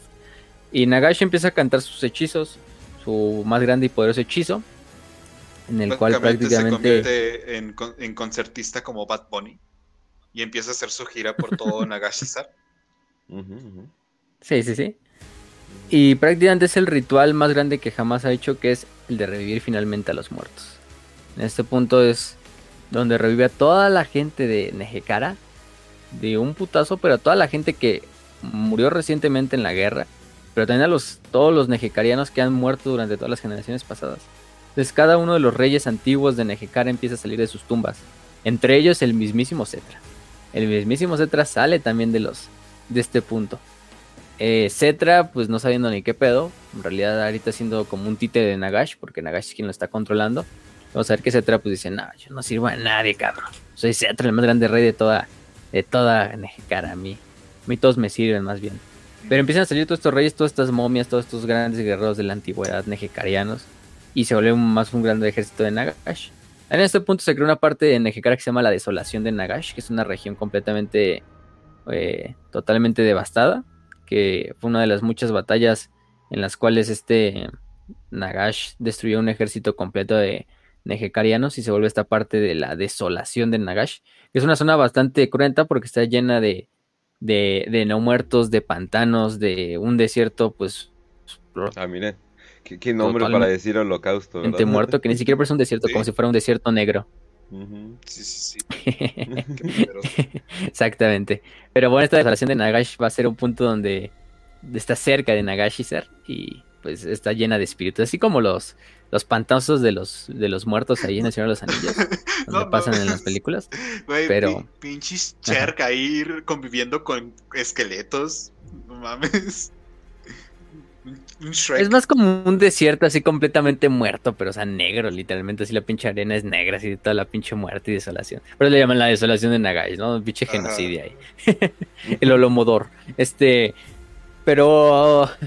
De hecho, eh, los que sean tan pobres para poder jugar eh, Total War Warhammer 3 o cualquier Total War Warhammer, eh, o su computadora no les dé no les dé la potencia, si tienen la capacidad, si tienen el juego de Medieval Total War 2, que es uno de los mejores Total Wars en mi opinión, hay un mod que se llama Call of Warhammer. Call of Warhammer, llamada de Warhammer, ¿no? Así, Call, Oh. como Call of Duty, pero Ajá, ese sí, juego, sí. ese mod es uno de los mejores mods que yo he visto en Medieval Total War, Ah, caray. porque prácticamente te mete a todas las facciones de Warhammer.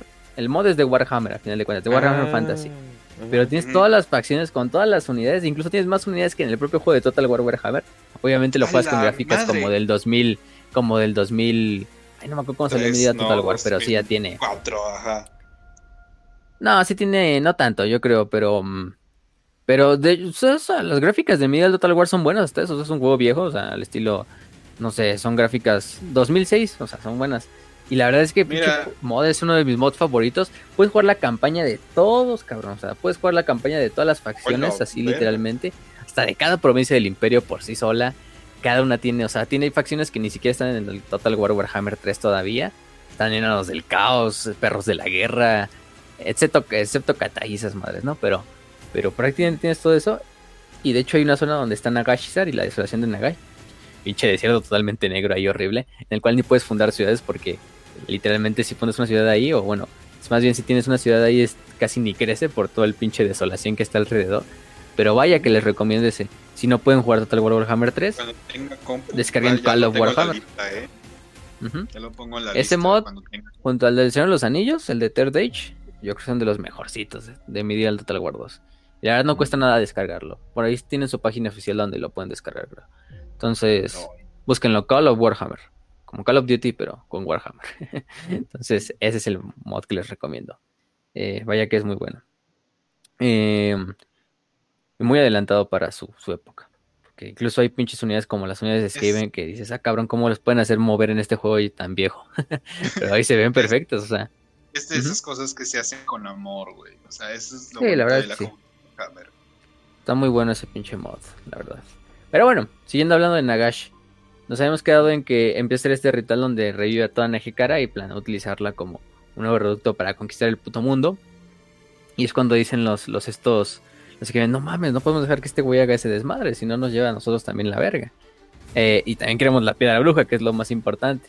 Entonces el Consejo de los Trece finalmente toma, pone manos en acción y decide mandar a crear una de las grandes espadas, ¿no? Una gran espada, la espada cruel. Y esta espada hecha a partir de pura piedra bruja, piedra bruja pura, y cubiertas en runas malditas en el nombre de la gran rata cornuda, para utilizarla como hacerle un atentado, ¿no? Al buen Nagash. No hay ninguna forma de matarlo, saben que ningún guerrero Skaven por más, o un asesino Skaven por más grande que sea, va a poder con Nagash, porque ya se había intentado durante muchos años llevar asesinos del clan Eshin para acabar ¿Y con Nagash. quién- ¿Y a quién Y éxito. para que lo mate, güey? ¿Quién logrará matar a Nagash? Te pregunto yo. pues como la profecía nos los decía, bueno, no la profecía, pero algo el destino nos apuntaba, ¿no? Durante una de las noches, durante estas noches donde te está haciendo el ritual, donde ya va a acabar el ritual prácticamente, se infiltra un Skaven hacia lo que es las mamorras profundas de, de Nagashizar y liberan a Alcázar. Alcázar en este punto es eh, donde lo liberan. Eh, los Skaven simplemente llegan, liberan a Alcázar, no le dan ninguna explicación, le dan la espada. Eh, en el momento en que Alcázar toma el arma, sabe lo que tiene que hacer. El arma está hecha para acabar con el nigromante, por- con el gran Y nigromante. bueno, yo creo que yo creo que también ganas no le faltaban, güey. O sea, Sí, estaba también. preso. O sea, Sí, el güey estaba hasta la ¿qué haré madre, con ¿no? esta espada, ¿no? No, o sea, ahorita me la llevo, ¿no? Y me voy ahí a, hacer un puesto de, de tamales en la, en la esquina, ¿no? Entonces, o sea, ya emprendo un negocio, una, una microempresa, ¿no? No, sí, pues ahorita. no, obviamente tengo que ir a chingarme a, a Nagash, ¿no? Lo que hago es que llega a la torre. Bueno, también en este punto Kaiser ya era poco del hombre que alguna vez fue. También había quedado bastante loco y bastante enfermo por toda la exposición cercana a lo que era la magia Tener que, de... tener que escuchar los cantos de Bad Bunny de Nagash debían de ser algo tortuoso para él. Sí, sí, sí. Y bueno, en ese punto es cuando Alcázar llega a la sala de trono, avanza por el suelo eh, y llega hacia lo que es la figura de Nagash que está en su trono, ¿no? Em, de hecho se encuentra con un Nagash que está pues de cierta manera medio, no sé, sus ojos están apagados, no se mueve, su las runas de su cara tampoco tienen brillo. El Alcázar dice, pues a lo mejor ya, ya, ya le valió madres, ¿no? Eh, pero bueno, no importa, levanta la espada, la golpea contra el supuesto cadáver. Y Nagashi de repente levanta un brazo, evita el golpe. eh, la, Skaven, la espada Skaven atraviesa su muñeca y su garra cae al suelo. Esta garra va a ser importante. Eh, y en este punto es cuando em, Nagash se da cuenta de qué pedo, ¿no? ¿Qué está haciendo este desmadre? Eh, Nagash estaba bastante exhausto por el gran ritual, por eso estaba bastante ahí como jetoncito en el trono. y por eso es cuando se da cuenta y lo agarran por completa sorpresa. Y empieza a luchar contra, mm, contra Alcádizar. Logra aventarle unos hechizos que prácticamente Alcádizar lo dejan bastante mal herido. Le empiezan a arrancar literalmente la piel de la carne. Entonces el, cabrón lucha por su vida y lucha por acabar con Nagash, por vengarse ¿no? y vengar a toda la gente de Nejikara. Y es una batalla bastante poderosa donde los dos luchan desesperadamente, uno por salvar su vida y el otro por lograr su venganza.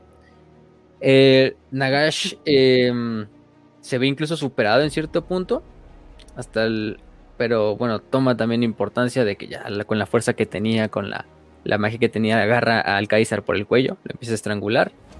Em, empieza incluso a clavarle las uñas al propio cuello de Alcádizar. Y es cuando en este punto eh, intenta liberarse, pero simplemente no puede. Cae al suelo intenta atacar desesperadamente a Nagash. Las runas empiezan a, Las runas de la espada empiezan a afectar también a Nagash. Y las runas sirven porque es como un, un canal por el cual los Skavens empiezan a utilizarlo para aventarle magia a Nagash mientras le ayudan al Kaiser, así de pinche lucha de voluntades, unos desde el Consejo de los Trece, mientras Nagash también lucha con su propia voluntad contra la espada. Y de hecho ahí nos lo dicen, ¿no? Que muchos Skavens del Consejo de los Trece incluso ahí mueren. Les explotan. Ahí mueren, les explota la cabeza literalmente del pinche poder que están utilizando cuando Nagash también intenta luchar contra ellos desde distancia, así como si estuvieran pinche luchando en una pinche llamada de, de, de Zoom o no sé qué chingados ah. del otro lado. Esto es em, lo que yo llamo un debate de Facebook, pero bien hecho, güey. Aunque bueno, tienen, tienen éxito los Skavens a quitarle un poco de su poder sobrenatural y la vitalidad. Y es en este punto cuando em, eh, su cuerpo se empieza a desvanecer, convertirse en polvo. Al Kaiser sigue atacando, lo empieza a partir en miles de pedazos con la espada, lo empieza a destruir completamente. Cuando ya no se mueve y cuando el cuerpo de Nagash queda inerte completamente, se recoge la, la, corona de la hechicería de la cabeza de Nagash, sale de la fortaleza y es en el momento en que los Skavens entran completamente a la fortaleza, empiezan a atacar, a destruir a todos los cuerpos de Nagash, a los, a los muertos. También al morir Nagash, pues muchos de sus ejércitos eh, dejan de ser controlados por él. Algunos simplemente se destruyen. Y otro punto también en ejecar a todos los, los no muertos revividos pues retoman su voluntad porque ya no hay un nigromante que los controle. pero ellos permanecen vivos en cierta manera. Bueno, no muertos. ellos como que conservan esa cosa de conciencia y voluntad. O sea, por ejemplo, tenemos la contraparte que son los necrones, ¿no? En 40k. Que estos güeyes no tienen conciencia, no tienen alma, no tienen nada, güey, ¿no? Entonces, ah, pues les dicen, siéntate. Y ya se sientan, ¿no? Cumplen las órdenes. Pero estos güeyes como que siguen teniendo como que esa parte de conciencia de, ah, sí, yo soy tal pendejada de, nací en el reino de Kemri y cosas así, güey. Pero al mismo tiempo como... Eso no suena nada deprimente para nada. Ajá. Y, yo me lo imagino tipo como, ¿te acuerdas de ese Necron Kench que se supone que todavía tenía como recuerdos de cuando era Necron Tyr? Sí, sí, hay varios. Que estaba como que Ajá, y que estaba consciente de, ah, sí, voy a rasurarme. No me he rasurado. Ah, eh, Sandrake, el general Sandrake. Ajá. Ajá. Yo ah, me lo imagino así, güey. No, cielos, estoy muy delgado. Y se toca los huesos, güey. Mira qué mamada estoy.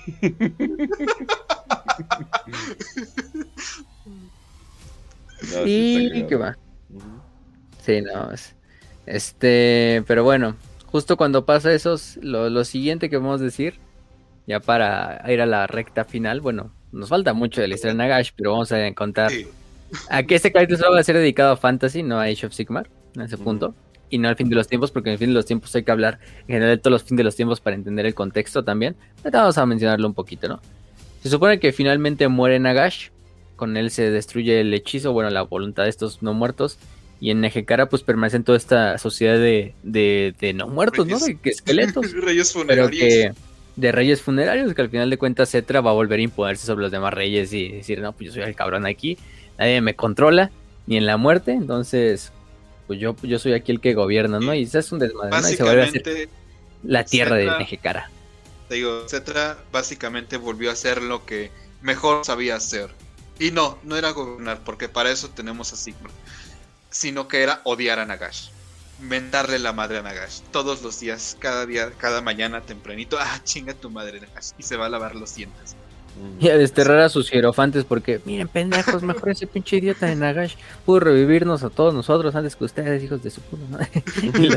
y, entre ellos este, entre ellos este, el gran hierofante, ay, creo que es Katep, que también lo, lo destierra la verga. Pero, pero bueno. Pero bueno, no lo puede matar porque es una muerte, entonces lo único que puede hacer es desterrarlo. Pero así los Skavens destruyen completamente la fortaleza de Nagashar, bueno, la, toman en este punto. Alcaide recoge la, bueno, agarra la, corona de hechicería y se la lleva. Se la lleva. Los Skavens intentan. Ni siquiera se le ponen al pedo así al Kaiser, simplemente lo dejan que se vaya de la fortaleza. Algunos Skavens son bastante tontos como para intentar atacar al Kaiser y son destruidos en ese mismo momento por la espada. eh, Está chingando y ya le da un zape, güey. Sí, sí, sí. explota. Se quema todo en los fuegos de piedra bruja para, para que el cuerpo de Nagash no sea reconstituido excepto la garra, que la garra pues dijimos que pues de cierta manera va a sobrevivir y se va a escapar, así como la pinche, como la mano está en la cosa del otro mundo, así que camina y la chingadera y se va, ¿no? en este caso, eh, Arkan también sobrevive, bueno, sobrevive en cierta comilla porque ya es un, un revivido, pero el güey su voluntad permanece y intenta volver a reanimar a su maestro. Le va a costar tiempo, pero al final de cuentas lo va a lograr. Pero bueno, esa es otra historia ahorita que vamos a hablar. Nagash se supone que es derrotado. Al final de cuentas, esta, esta corona termina en una tierra muy lejana. Bueno, no muy lejana, pero cercana a lo que es esta, esta zona de, de, de, ¿Cómo se llama? De la. De un reino humano. En este punto. Es donde finalmente el Kaiser muere en la nieve. Eh, lo encuentra en su cadáver. Lo encuentra un rey eh, de otra ciudad, eh, un hombre llamado Cadón. De hecho, ordena que se construya un túmulo para honrar al buen Alcádizar y un lugar donde finalmente descanse. En este punto encuentran lo que es las, estas, la corona que llevaba este Alcádizar y se la lleva. La corona pues conserva el espíritu del gran nigromante y empieza a manipular a Cadón y a muchos de los hombres de esta ciudad, que esta ciudad se llama Murkain, en una zona en los, cerca de los reinos fronterizos, donde hay ciertas tribus orcas, en las tierras yermas, eh, una zona bastante mala para vivir. Si leyeron la novela de Gotrek y Félix, la segunda historia más o menos se lleva por estas zonas medio desoladas de esta zona de las tierras yermas y de los reinos fronterizos, ¿no? Aunque los reinos fronterizos en ese tiempo todavía no existían. Eh, simplemente era una tierra donde habitaban orcos, toda clase de criaturas, algunos reinos humanos muy desperdigados por ahí. Y empieza a susurrar la corona hacia Kadon y hacia esta gente de este, de este lugar. De hecho, esta gente recrea los libros de Nagash a partir de, los, de las visiones que les provee la corona. Y crean un culto a Nagash. El culto de Nagash renace y las criaturas no muertas, incluso también la nigromancia empieza a, ser renacida, ¿no? En todo este culto, ¿no? También recordemos que la nigromancia pues ya, ya había pasado hacia Arkan, hacia muchos otros guerreros. Eh, Agusoran, que era el vampiro del clan Necrarca que la había como perpetuado. Entonces la nigromancia estaba bastante expandida por ciertas partes del planeta, ¿no? Eso ya, ese cáncer ya se había metastasiado, que era la nigromancia, y ya no se iba a poder nunca detener, ¿no? Hasta el momento de, de. Las tierras yermas, pues en ese punto mm, empiezan a, Este imperio de Murkan empieza a ser totalmente poderoso. Luego también es este... Mm, encuentran la garra de Nagash, la recoge, la utilizan para hacer hechizos la convierten en un artefacto incluso, la garra de Nagash. Pero en un punto los nigromantes de, Nor se vuelven también decadentes, completamente eh, arrogantes en este punto y su periodo de expansión concluye. Eh, eh, y es cuando finalmente empiezan las invasiones de las orcas, las hordas de orcos de las montañas cercanas. En primera instancia del caudillo Dork Ojo Rojo, que pues prácticamente llega con esta con esta con un arma mágica que lo protege de la magia maligna de Nagash y literalmente suben todo el reino de, de Kadon, lo pasan a por la espada, matan a todos los sobrevivientes, Kadon de hecho muere a manos del caudillo orco eh, eh, y la corona y el reino vuelve a ser destruido. Eh, la, la, corona pues pasa a uno de sus discípulos de Kadon y este escapa, ¿no? Lo hago de aquí es que Recordemos que también luego viene otro vampiro llamado Ushoran, que reconstituye este estado como de, de, de la, de la, de la, de las tierras de, de Mourkain, la convierte como en su primer reino de los Strigoi. Para este punto también hay que decir que lo cagado de este es que la corona, la corona de Nagash va a terminar en las manos de un orco, pero no de Dorco Rojo Rojo, sino de otro llamado Asak, Asak el carnicero. Eh, Asak de Slaughterer o el carnicero es un orco que prácticamente... ¿Te imaginas que crees uno de los artefactos más poderosos del mundo? Eh, enfocas tu, eh, cientos de años, incluso miles de años en fabricar este artefacto. Todo para que termine con un güey que solamente sabe decir ¡guau! Y sea básicamente un grito Oye, pero no caminando. ¿No es el pedo de la voluntad lo importante? No técnicamente un orco es lo mejor para, para ser mago. lo más poderoso que hay. Güey, su única voluntad es, eh, eh, o sea, los orcos son casi casi pura voluntad. Entonces, ajá, entonces tienen sus metas claras, güey. Sí, sí, sí, la verdad es que tienen sus, metas. Y vaya que lo que hago de, de la corona es que esto sucede mucho tiempo después incluso de la fundación del imperio, ¿no? De hecho me estoy adelantando un poquito, pero vamos a contarlo porque es como un apéndice de la historia. ¿Qué, qué pasó con la corona? O sea, la corona se supone que cae en las manos de este orco, que se la pone y piensa, no, pues una pinche corona que brilla, ¿no? Que muy bonita, ¿no? Entonces vamos a poner esta pinche corona, que trae la esencia de Nagash, al final del día es la corona de Nagash. Se la pone y lo que veo es que es un pinche orco que luego de repente todos los demás orcos le quedan viendo así hasta como, cabrón, ¿por qué luego hablan cosas en idioma no orco, no? Este. está cantando como pinche, pinche se pone a cantar así en las putas noches, así bien enfermo, así un, pinche idioma eh, totalmente raro. así, güey. eh, empieza a tener visiones de vidas pasadas y de vidas futuras y dicen, ah, cabrón, pero bueno, o sea, lo que hago de Asak es que es como un pinche orco y al final del día todo no lo entiende, entonces la corona como que simplemente no le puede hacer nada más que usarlo como un transporte. Aunque Asak sí se vuelve como un buen eh, manejador de la magia de la muerte al utilizar la corona. Y empieza a unificar un chingo de, de, estas madres, ¿no? Y, y, y, a, y, a, convertirse en su propio Wag. Hasta que finalmente es asesinado por... Eh, por cómo se llama, por el por, eh, por el gran maestro de las de los caballeros Pantera del Imperio, Werner von Christadt, en una de las batallas, en la batalla de Osterwald, donde este le da muerte. Eh, el wag de Asak finalmente se destruye. De hecho, Asak es uno de los lords legendarios de los orcos en el juego de Total War Warhammer. Eh, por si lo quieren también ver por ahí. Aunque el güey pues no es contemporáneo a los últimos tiempos. Pero bueno, ahí está Asak con su corona y bastante cagada. y puede utilizar el, pedo de este. Y la corona finalmente queda a manos del gran teogonista del imperio, que es como el gran sacerdote del imperio, el gran sacerdote de Sigmar, que reconoce que es la corona de Nagash. Y la corona de Nagash se supone que es totalmente mm, sellada en lo que es el templo de Sigmar, en las cámaras más eh, profundas de este templo de Sigmar, en, en, la ciudad capital del imperio, ¿no? En Aldorf. Pero bueno, eso es en cuanto a la corona. Finalmente ya para el punto final de Nagash, en, este, en esta cápsula, si no lo vamos a terminar haciendo un episodio.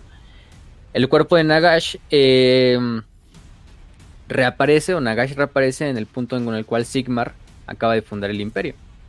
En este punto antes incluso la corona también termina eh, eh, en manos de incluso del propio del propio Sigmar. Sigmar incluso lo llega a utilizar, lo que ha dado, pero muchos se dan cuenta también de Sigmar se está volviendo más vacío, más cruel, más más este lejano a sus compañeros, a sus amigos, a sus demás reyes. Y hasta que una vez uno de sus grandes amigos le, le tumba la corona de la cabeza y le quita como el pinche hechizo, así dicen, ya cabrón, ya cálmate, ¿no? Ya estás poniéndote muy raro, pinche Sigmar. Y, le, le, tumba la corona. Pero Sigmar siendo un güey tan cabrón como es, simplemente es como un periodo así de, ay cabrón, ¿qué me pasó, güey? Esta, esa pinche corona me hizo algo. Estás dando cringe, güey, no mames, estabas diciendo que jugamos Free Fire y otras pendejadas más, güey. Y, ah, ok, no, yo jamás haría eso, amigo. Bueno, vamos a seguir unificando reinos. Y bueno, para ese punto ya se había creado el imperio, para ese punto ya estaba todo lo que era la estructura imperial de, Sigmar. Pero eh, recordemos, Sigmar se la pone Y en este punto es cuando finalmente Nagash se reconstituye como un ser. Creo que son 1116 años los que pasan. Oye, qué, curioso número. 16, 11. los que pasan este, para que Nagash se reconstruya. Eh, si no me recuerdo si eran 1600, 1116, ¿eh? O, algo así parecido. luego le checo. Entonces, lo que es que Nagash regresa. Eh, había planeado ya la posibilidad de su muerte y parte de su espíritu se encontraba en la corona y Nagash pues sabía que aunque el proceso iba a ser lento, su cuerpo se iba a reconstituir, ¿no? Em, estos fragmentos se empiezan a condensar en lo que es la desolación de Nagash, hasta lo que es la pirámide negra. Se solidifican en prácticamente un fluido bastante raro que empieza a salir en esta zona. Y se endurece hasta formar huesos, hasta formar un esqueleto, órganos bastante antinaturales. 1111 eh, años, no 1116, pero 1111 años, eh, cerca. Este, después de ser derrotado por los Skavens, la tapa del sarcófago en la pirámide negra se abre y Nagash surge de él otra vez. Encuentra las sierras de Nejecara totalmente defendidas por los reyes funerarios, entre ellos Cetra. Nagash de hecho reta a, Cetra el imperecedero. Eh, y etcétera simplemente le, dice, no mames, tú quién eres, pinche gato, vete de aquí de mi tierra y lo destierra. Y Nagash simplemente no tiene otra más que escapar porque sabe que no se puede enfrentar completamente a todos los reyes funerarios y en especial a Cetra. Que aunque no tenga los poderes nigrománticos que tiene Nagash, pues es Cetra, el imperecedero. Entonces, contra ese güey no te pones en un duelo, eh, en un duelo uno, uno contra uno si sabes que tienes las, si no tienes una capacidad abrumadora para, para literalmente a menos que seas un dios como lo hace Nagash en el fin de los tiempos, te le puedes poner tú al Cetra uno por uno, ¿no? Y Cetra no se va a ir tan bien fácil, ¿no? Eh, pero bueno, se va y vuelve a reconstruir un ejército en lo que es la desolación de Nagash. Eh, Nagash vuelve a ser expulsado por segunda vez de su tierra natal, lo cagado. Eh, llega Nagashizar, la vuelve a, aniquilar a todos los Skavens que de repente están así en Nagashizar y de repente se abren las pinches puertas y de repente entran Nagash y bien nalgas así de he regresado. este, y desmadra a todos los Skavens que están en la ciudad, así por sí solo, y los revive y los utiliza para hacer otro ejército. Eh, utiliza también a las demás tribus que todavía permanecían ahí, orcos, etcétera, para crear un ejército medio de revividos. Intentan recuperar el pico y los Skavens, pero no pueden. Arkan los derrota también bastantes en veces. Ese momento, Nagas en ese momento, oh shit, here we go again. Y ya va caminando hacia una bicicletita, güey. Lo que hago es que dice, pues lo único que me falta es mi corona. De hecho, reconstruye su mano con una pinche aleación de piedra bruja. Arkan dice, ah, mi maestro ha regresado al desmadre, vamos a desmadrar a los que nos, nos, desmadraron, ¿no? Pero Nagash dice, pues tengo que recuperar mi corona, sin, sin, la corona no puedo hacer todo este desmadre. Le encuentran de la historia de, cómo murió Alcádizar, de, de, todo este desmadre, de dónde terminó la corona. Le dan como un recovejo así de, pues la corona terminó allá por, más allá de las montañas negras, quizá por las tierras yermas. Entonces, pues lo único que sabemos es que la corona puede estar por ahí. Obviamente por ese punto es cuando Sigmar la encuentra y se la pone y hace este desmadre. Pero mm, eh, empieza a marchar hacia lo que es el norte. Con todas sus tropas. En el camino se encuentran más enanos, orcos, goblins, seguidores del caos que también asesina y une a su ejército. Pone su base en una ciudad élfica llamada Teltamara. Y, y se dirige hacia el norte. En el punto pues se encuentra que en ese norte que antiguamente eran puras tribus humanas desperdigadas, ya, ya no es ninguna confederación de tribus ni nada, sino ahora es el más grande imperio humano de la época. El imperio de Sigmar, el imperio que había fundado unos años antes, y claro, Bretonia. Este, Bretonia y Gilles, ¿no? Este, salvando el día. A huevo. Eh, a huevo. a huevo, No, era, era, la comarca donde viven los, los, los halflings, ¿no? Los ah, así es. Ahí es donde dice, ah, cabrón, el más grande imperio. Pero, Em, y empieza una invasión a gran escala del imperio, este Nagash con sus tropas de no muertos. Sigmar pues obviamente reúne a sus ejércitos, forjan armas para enfrentarse contra los no muertos y se enfrentan en las orillas del río Reich a finales de la primera del año 15 después del calendario imperial. Eh, los regimientos pues se enfrentan contra esqueletos animados, contra cadáveres, contra necrófagos, contra cada clase de enfermedad y de cada ser revivido que, que invoca Nagash. Básicamente em, están peleando contra el extraño mundo de Jack. También. Eh, los enanos unen a Sigmar en su esfuerzo. También mandan algunas tropas. Ya sabemos que los enanos son bastantes amigos de Sigmar.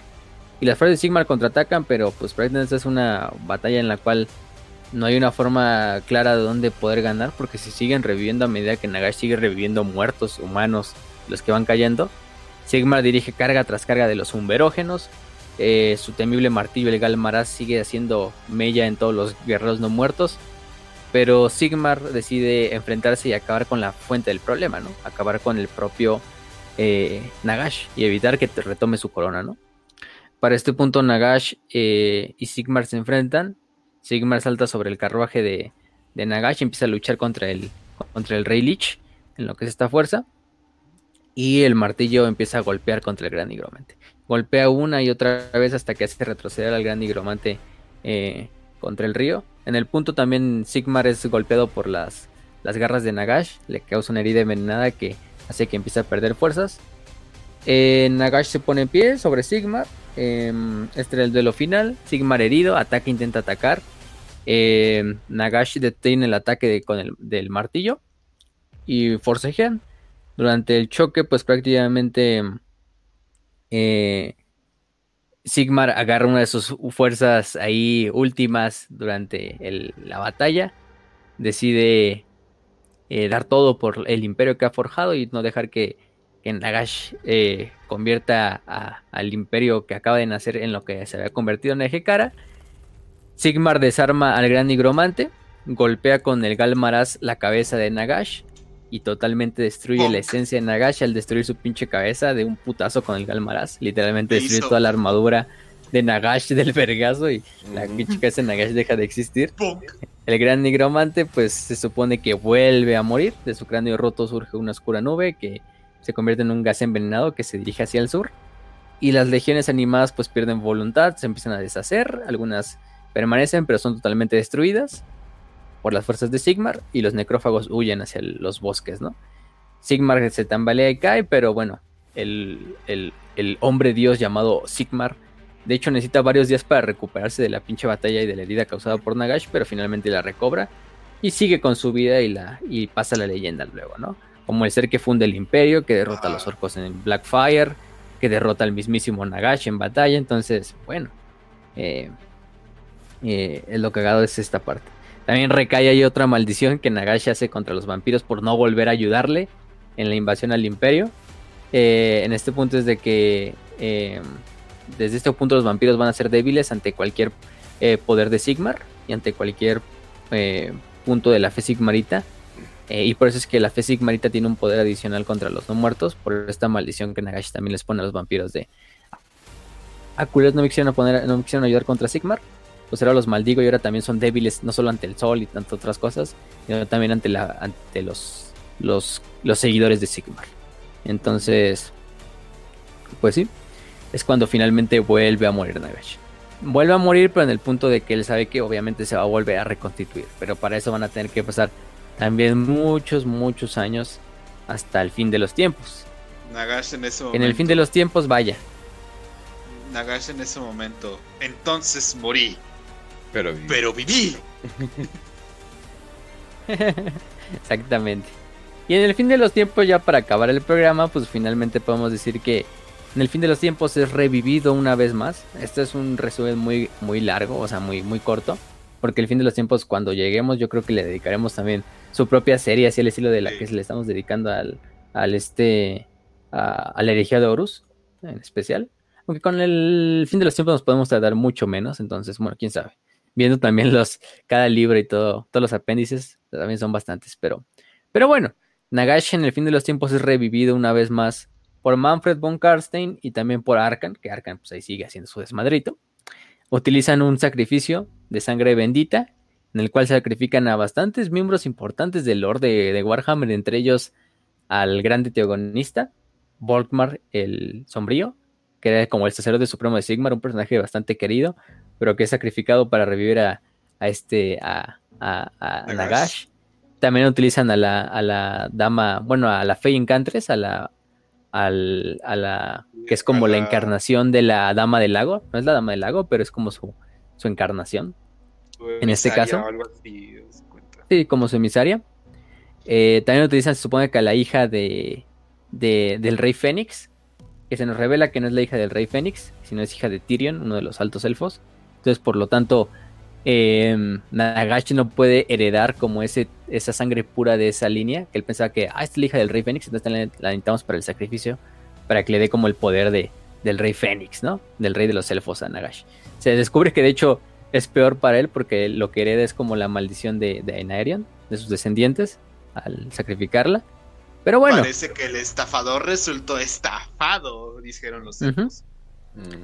Eh, lo que hago es que pues, se vuelve bastante poderoso, más poderoso que cualquier otro ser en, en, en, ese punto, pero no es lo suficiente poderoso para enfrentarse a los dioses. Y es lo que lo obliga a trabajar con las demás razas. Y Nagash es un pa... Ah, Otra vez el errorcito, banda, pero no tardan en regresar mientras están hablando súper rápido. Con las demás razas y se une con las demás razas, con el imperio, con los enanos, con los elfos. Es su última batalla. Eso sí es suficientemente poderoso para robar el viento de la muerte del gran vórtice. Cuando este es, que, es que dijimos cápsula rápida, güey. Entonces ah, okay. ese es el tema. Entonces, ¿vamos? Cápsula rápida, hablamos rápido. ya estamos, ¿no? Sí, ya, ya, ya todo bien. Sí, parece que la ah, bueno, pasa entonces... como cada media hora, pero está bien. Uh -huh. ah, no pasa nada. Entonces Nagash roba lo que es el viento de la muerte del gran vórtice y se vuelve como el encarnado del viento de la muerte. También luego le permite a todos los hechiceros del planeta hacer eh, utilizar el, el, poder de la, del, del, viento, de este viento. Eh, de hecho, entre ellos a Baltasar Gelt. Y prácticamente se vuelve el encarnado. Luego el güey, pues con el poder se vuelve, se va hacia la, a la pirámide negra, eh, la lleva hasta Silvania. Eh, derrota a los reyes funerarios. De hecho, derrota a, a Cetra finalmente. Aunque Cetra dice, sí, pendejo, a mí yo me voy a ir aquí peleando. Y si ya Nagash prácticamente siendo ya literalmente un dios, prácticamente, casi un dios de al punto del nivel de los dioses del caos, se enfrenta contra, contra Nagashi. Está la imagen de pinche Nagashi así gigantesco, así, pero cabroncísimo. O sea, no sé, como 100 metros de alto y pinche y se traía abajo en su carro así de los dioses, así con su alabarda así, luchando contra Nagashi, así bien épico, ¿no? Cetra finalmente es, eh, bueno, no es destruido, pero literalmente más queda su cabeza ahí en el desierto hasta que se reconstituye. y luego Cetra, luego Cetra va a hacer así como un semipacto con los dioses del caos para, ah, sí, para vengarme de Nagash, pero al final luego se da cuenta de, sí, pendejos dioses del caos, yo no les sirvo a nadie, yo recuerden, soy Cetra, yo solo, todos me sirven a mí, incluso los dioses, entonces ah, los traiciona luego y, y, es un desmadrísimo, ¿no? Pero, pero bueno, Nagash es, eh, es este, se une a las fuerzas del orden para derrotar al caos en la batalla final de Middenheim, donde incluso el cabrón está luchando contra grandes demonios así del caos y simplemente viéndolos los, los destruye completamente y les destruye el alma incluso, o sea, Nagash así de cabrón se pone así de que simplemente voltea a ver grandes demonios del caos y los, y los desmadra, o sea, hasta el punto de que no pueden contra él. Pero bueno, Nagash este logra hacer que se intenta hacer el ritual para evitar destruir el mundo, pero ya sabemos lo que pasa. Manfred hace su desmadrito, mata a Baltasar Gelt, desestabiliza el pinche desmadre y hace que finalmente el caos triunfe, ¿no? Pero bueno, en Age of Sigmar sigue siendo el encarnado de, de la, del viento de la muerte. Todo prácticamente se volvió como el aspecto de la muerte en Warhammer Age of Sigmar, por lo que tengo entendido. Prácticamente se volvió como el Pato. rey de todos los no muertos y el dios de todos los no muertos. Uh -huh. Su miniatura en Age of Sigmar creo que vale casi mil puntos. Oh. No, está bien perra, güey. Sí. Lo que sí es que no, no googleé la, la, primera miniatura de Nagash, la de los noventas. sí está bien cagada. A ver. Pues que Nagash Old Miniature. Pinche. Ahí está. Pues que Nagash Old Miniature y ya les va a salir. La primerita. O las dos primeritas. Oh, no. China compras. Ya la vi. ¡Santo Dios! ¿Por qué? Está bien cagado, güey. Che. Pues técnicamente es el mismo concepto. Sí, es el mismo concepto, pero está bastante, así bastante noventera. Sí. ¿Te acuerdas de TTS? Eh, en los capítulos finales eh, es, es cuando está como demacrándose por la felicidad. Algo así, de hecho. Sí, no, vaya que, vaya que sí. Pero bueno, bueno. con eso pasamos a... Eh, con eso pasamos al final del programa. Yo creo que con eso terminamos la cápsula. Vaya que Nagash, ahí nos podemos pasar más teorizando sobre él, hablando más de otras historias pequeñas. Pero yo creo que con eso tenemos a gran escala lo que pasó con Nagash en Fantasy. En el fin de los tiempos ya dijimos, le vamos a dedicar un propio episodio. Eh, y en Age of Sigmar, pues es otra historia completamente. Que bueno, que tiene relación con la historia obviamente de Warhammer Fantasy. Pero bueno, al final del día descubrimos que Nagash, este hombre que la misma ambición, el mismo sueño de poder, lo llevó incluso a, convertirse en el amo de la muerte, indiscutible. Em, lo cagado es que todo lo que tenga que ver con muerte en Warhammer Fantasy puede llevar su origen a, lo que es Nagash, ¿no? Rastrear su origen. Tengo que decir una frase de Nagash muy importante. Y esta se le dedica al rey Cetra, justamente. A mí que me estás buscando, pendejo. Yo soy famoso, hermoso, perfecto, inteligente, grandioso, cinta negra. Tú eres un viejo pendejo. otra frase que, obviamente dice es, bro, usualmente la gente quiere conocerme y se hace una idea errónea de mí y yo de, bro, tengo un IQ mayor del promedio. Nagash. sí, sí, sí. Pero bueno, Nagash también empieza a manipular, vamos a ponerlo así, con esas frases hermosas de, del buen Nagash. pues manipular bastante los eventos futuros a través de agentes que permanecen vivos en su honor. Arkan, Heinrich Kembler, uno de los nigromantes más grandes también que jamás ha existido. Y bueno, y su, ayudante Krell, entre otros. Em, hay una frase que me gusta de Nagash, que es uno de sus nueve libros. Esta frase es citada por Abdul Ben Rashid, un, un este, un erudito árabe que tradujo uno de los libros de Nagash, el libro de los muertos, eh, bajo órdenes de Heinrich Kemmler, y habla así, ¿no? En ese temible desierto, bajo el pálido barniz de las lunas, caminan los muertos. Acechan las dunas en esa noche sin aliento y sin viento. Blanden sus armas en un desafío burlón a toda la vida, y a veces con voces espantosas y secas, como el susurro de hojas secas, susurran la única palabra que recuerdan de la vida, el nombre de su anciano y oscuro maestro. Susurran un solo nombre. El nombre es Nagash. Y pues sí, extracto del libro de los muertos. Efectivamente. De los libros del famoso Nagash. Entonces, con eso terminamos. Va que va. En la cápsula. Va que va, banda. Bueno, entonces, eh, banda, ya saben que esta es una cápsula, es, especial para los Patreon, pero una semana después van a saber todo. Así que no vamos a usualmente hacer el show que siempre hacemos, de que es decir nuestras redes y todo eso, ya que sabemos que ustedes, pues básicamente ya nos conocen, ya tenemos nuestras redes, así que nada más vamos a despedir eh, rápido el programa. Despídete, Raz. Pues bueno, gente, ya saben que esto fue hablar del usuario promedio de TikTok, pero con poder Así que espero que le estén pasando muy bien, espero que tengan una excelente y hermosa semana, tanto para los Patreons que lo ven antes como los que lo ven después, los que viven de agrapa. Pero ya saben que los queremos a todos un montón. Y pues, ¿qué más? Sin decirles que, que los queremos mucho y que la pasen bonito, de verdad. Disfruté mucho esta cápsula, así que estoy feliz. Ay, que había bastantes referencias. Pinche Nagash se presta mucho para eso. Pero, pero sí, pues con eso, con eso terminamos. También me despido, gente. Esperamos que les haya gustado esta cápsula. Espérenla también eh, ustedes Patreons y también la gente que nos va a escuchar en un futuro. Pues les enviamos un saludo. Eh, estén atentos a todas nuestras redes sociales, ya las conocen, Telegram, Evox, Spotify, etcétera si tienen la capacidad de donar más para el Patreon o donarnos en el Patreon, sean libres de hacerlo y si no, pues también agradecemos su apoyo. Al final de cuentas, lo que importa es esta comunidad y más que nada llevar el lore de Warhammer Fantasy y Warhammer 40.000 a todos ustedes. Entonces, pues, sin nada más que decir, les deseamos salud y victoria y que el gran nigromante los acompañe. Uh.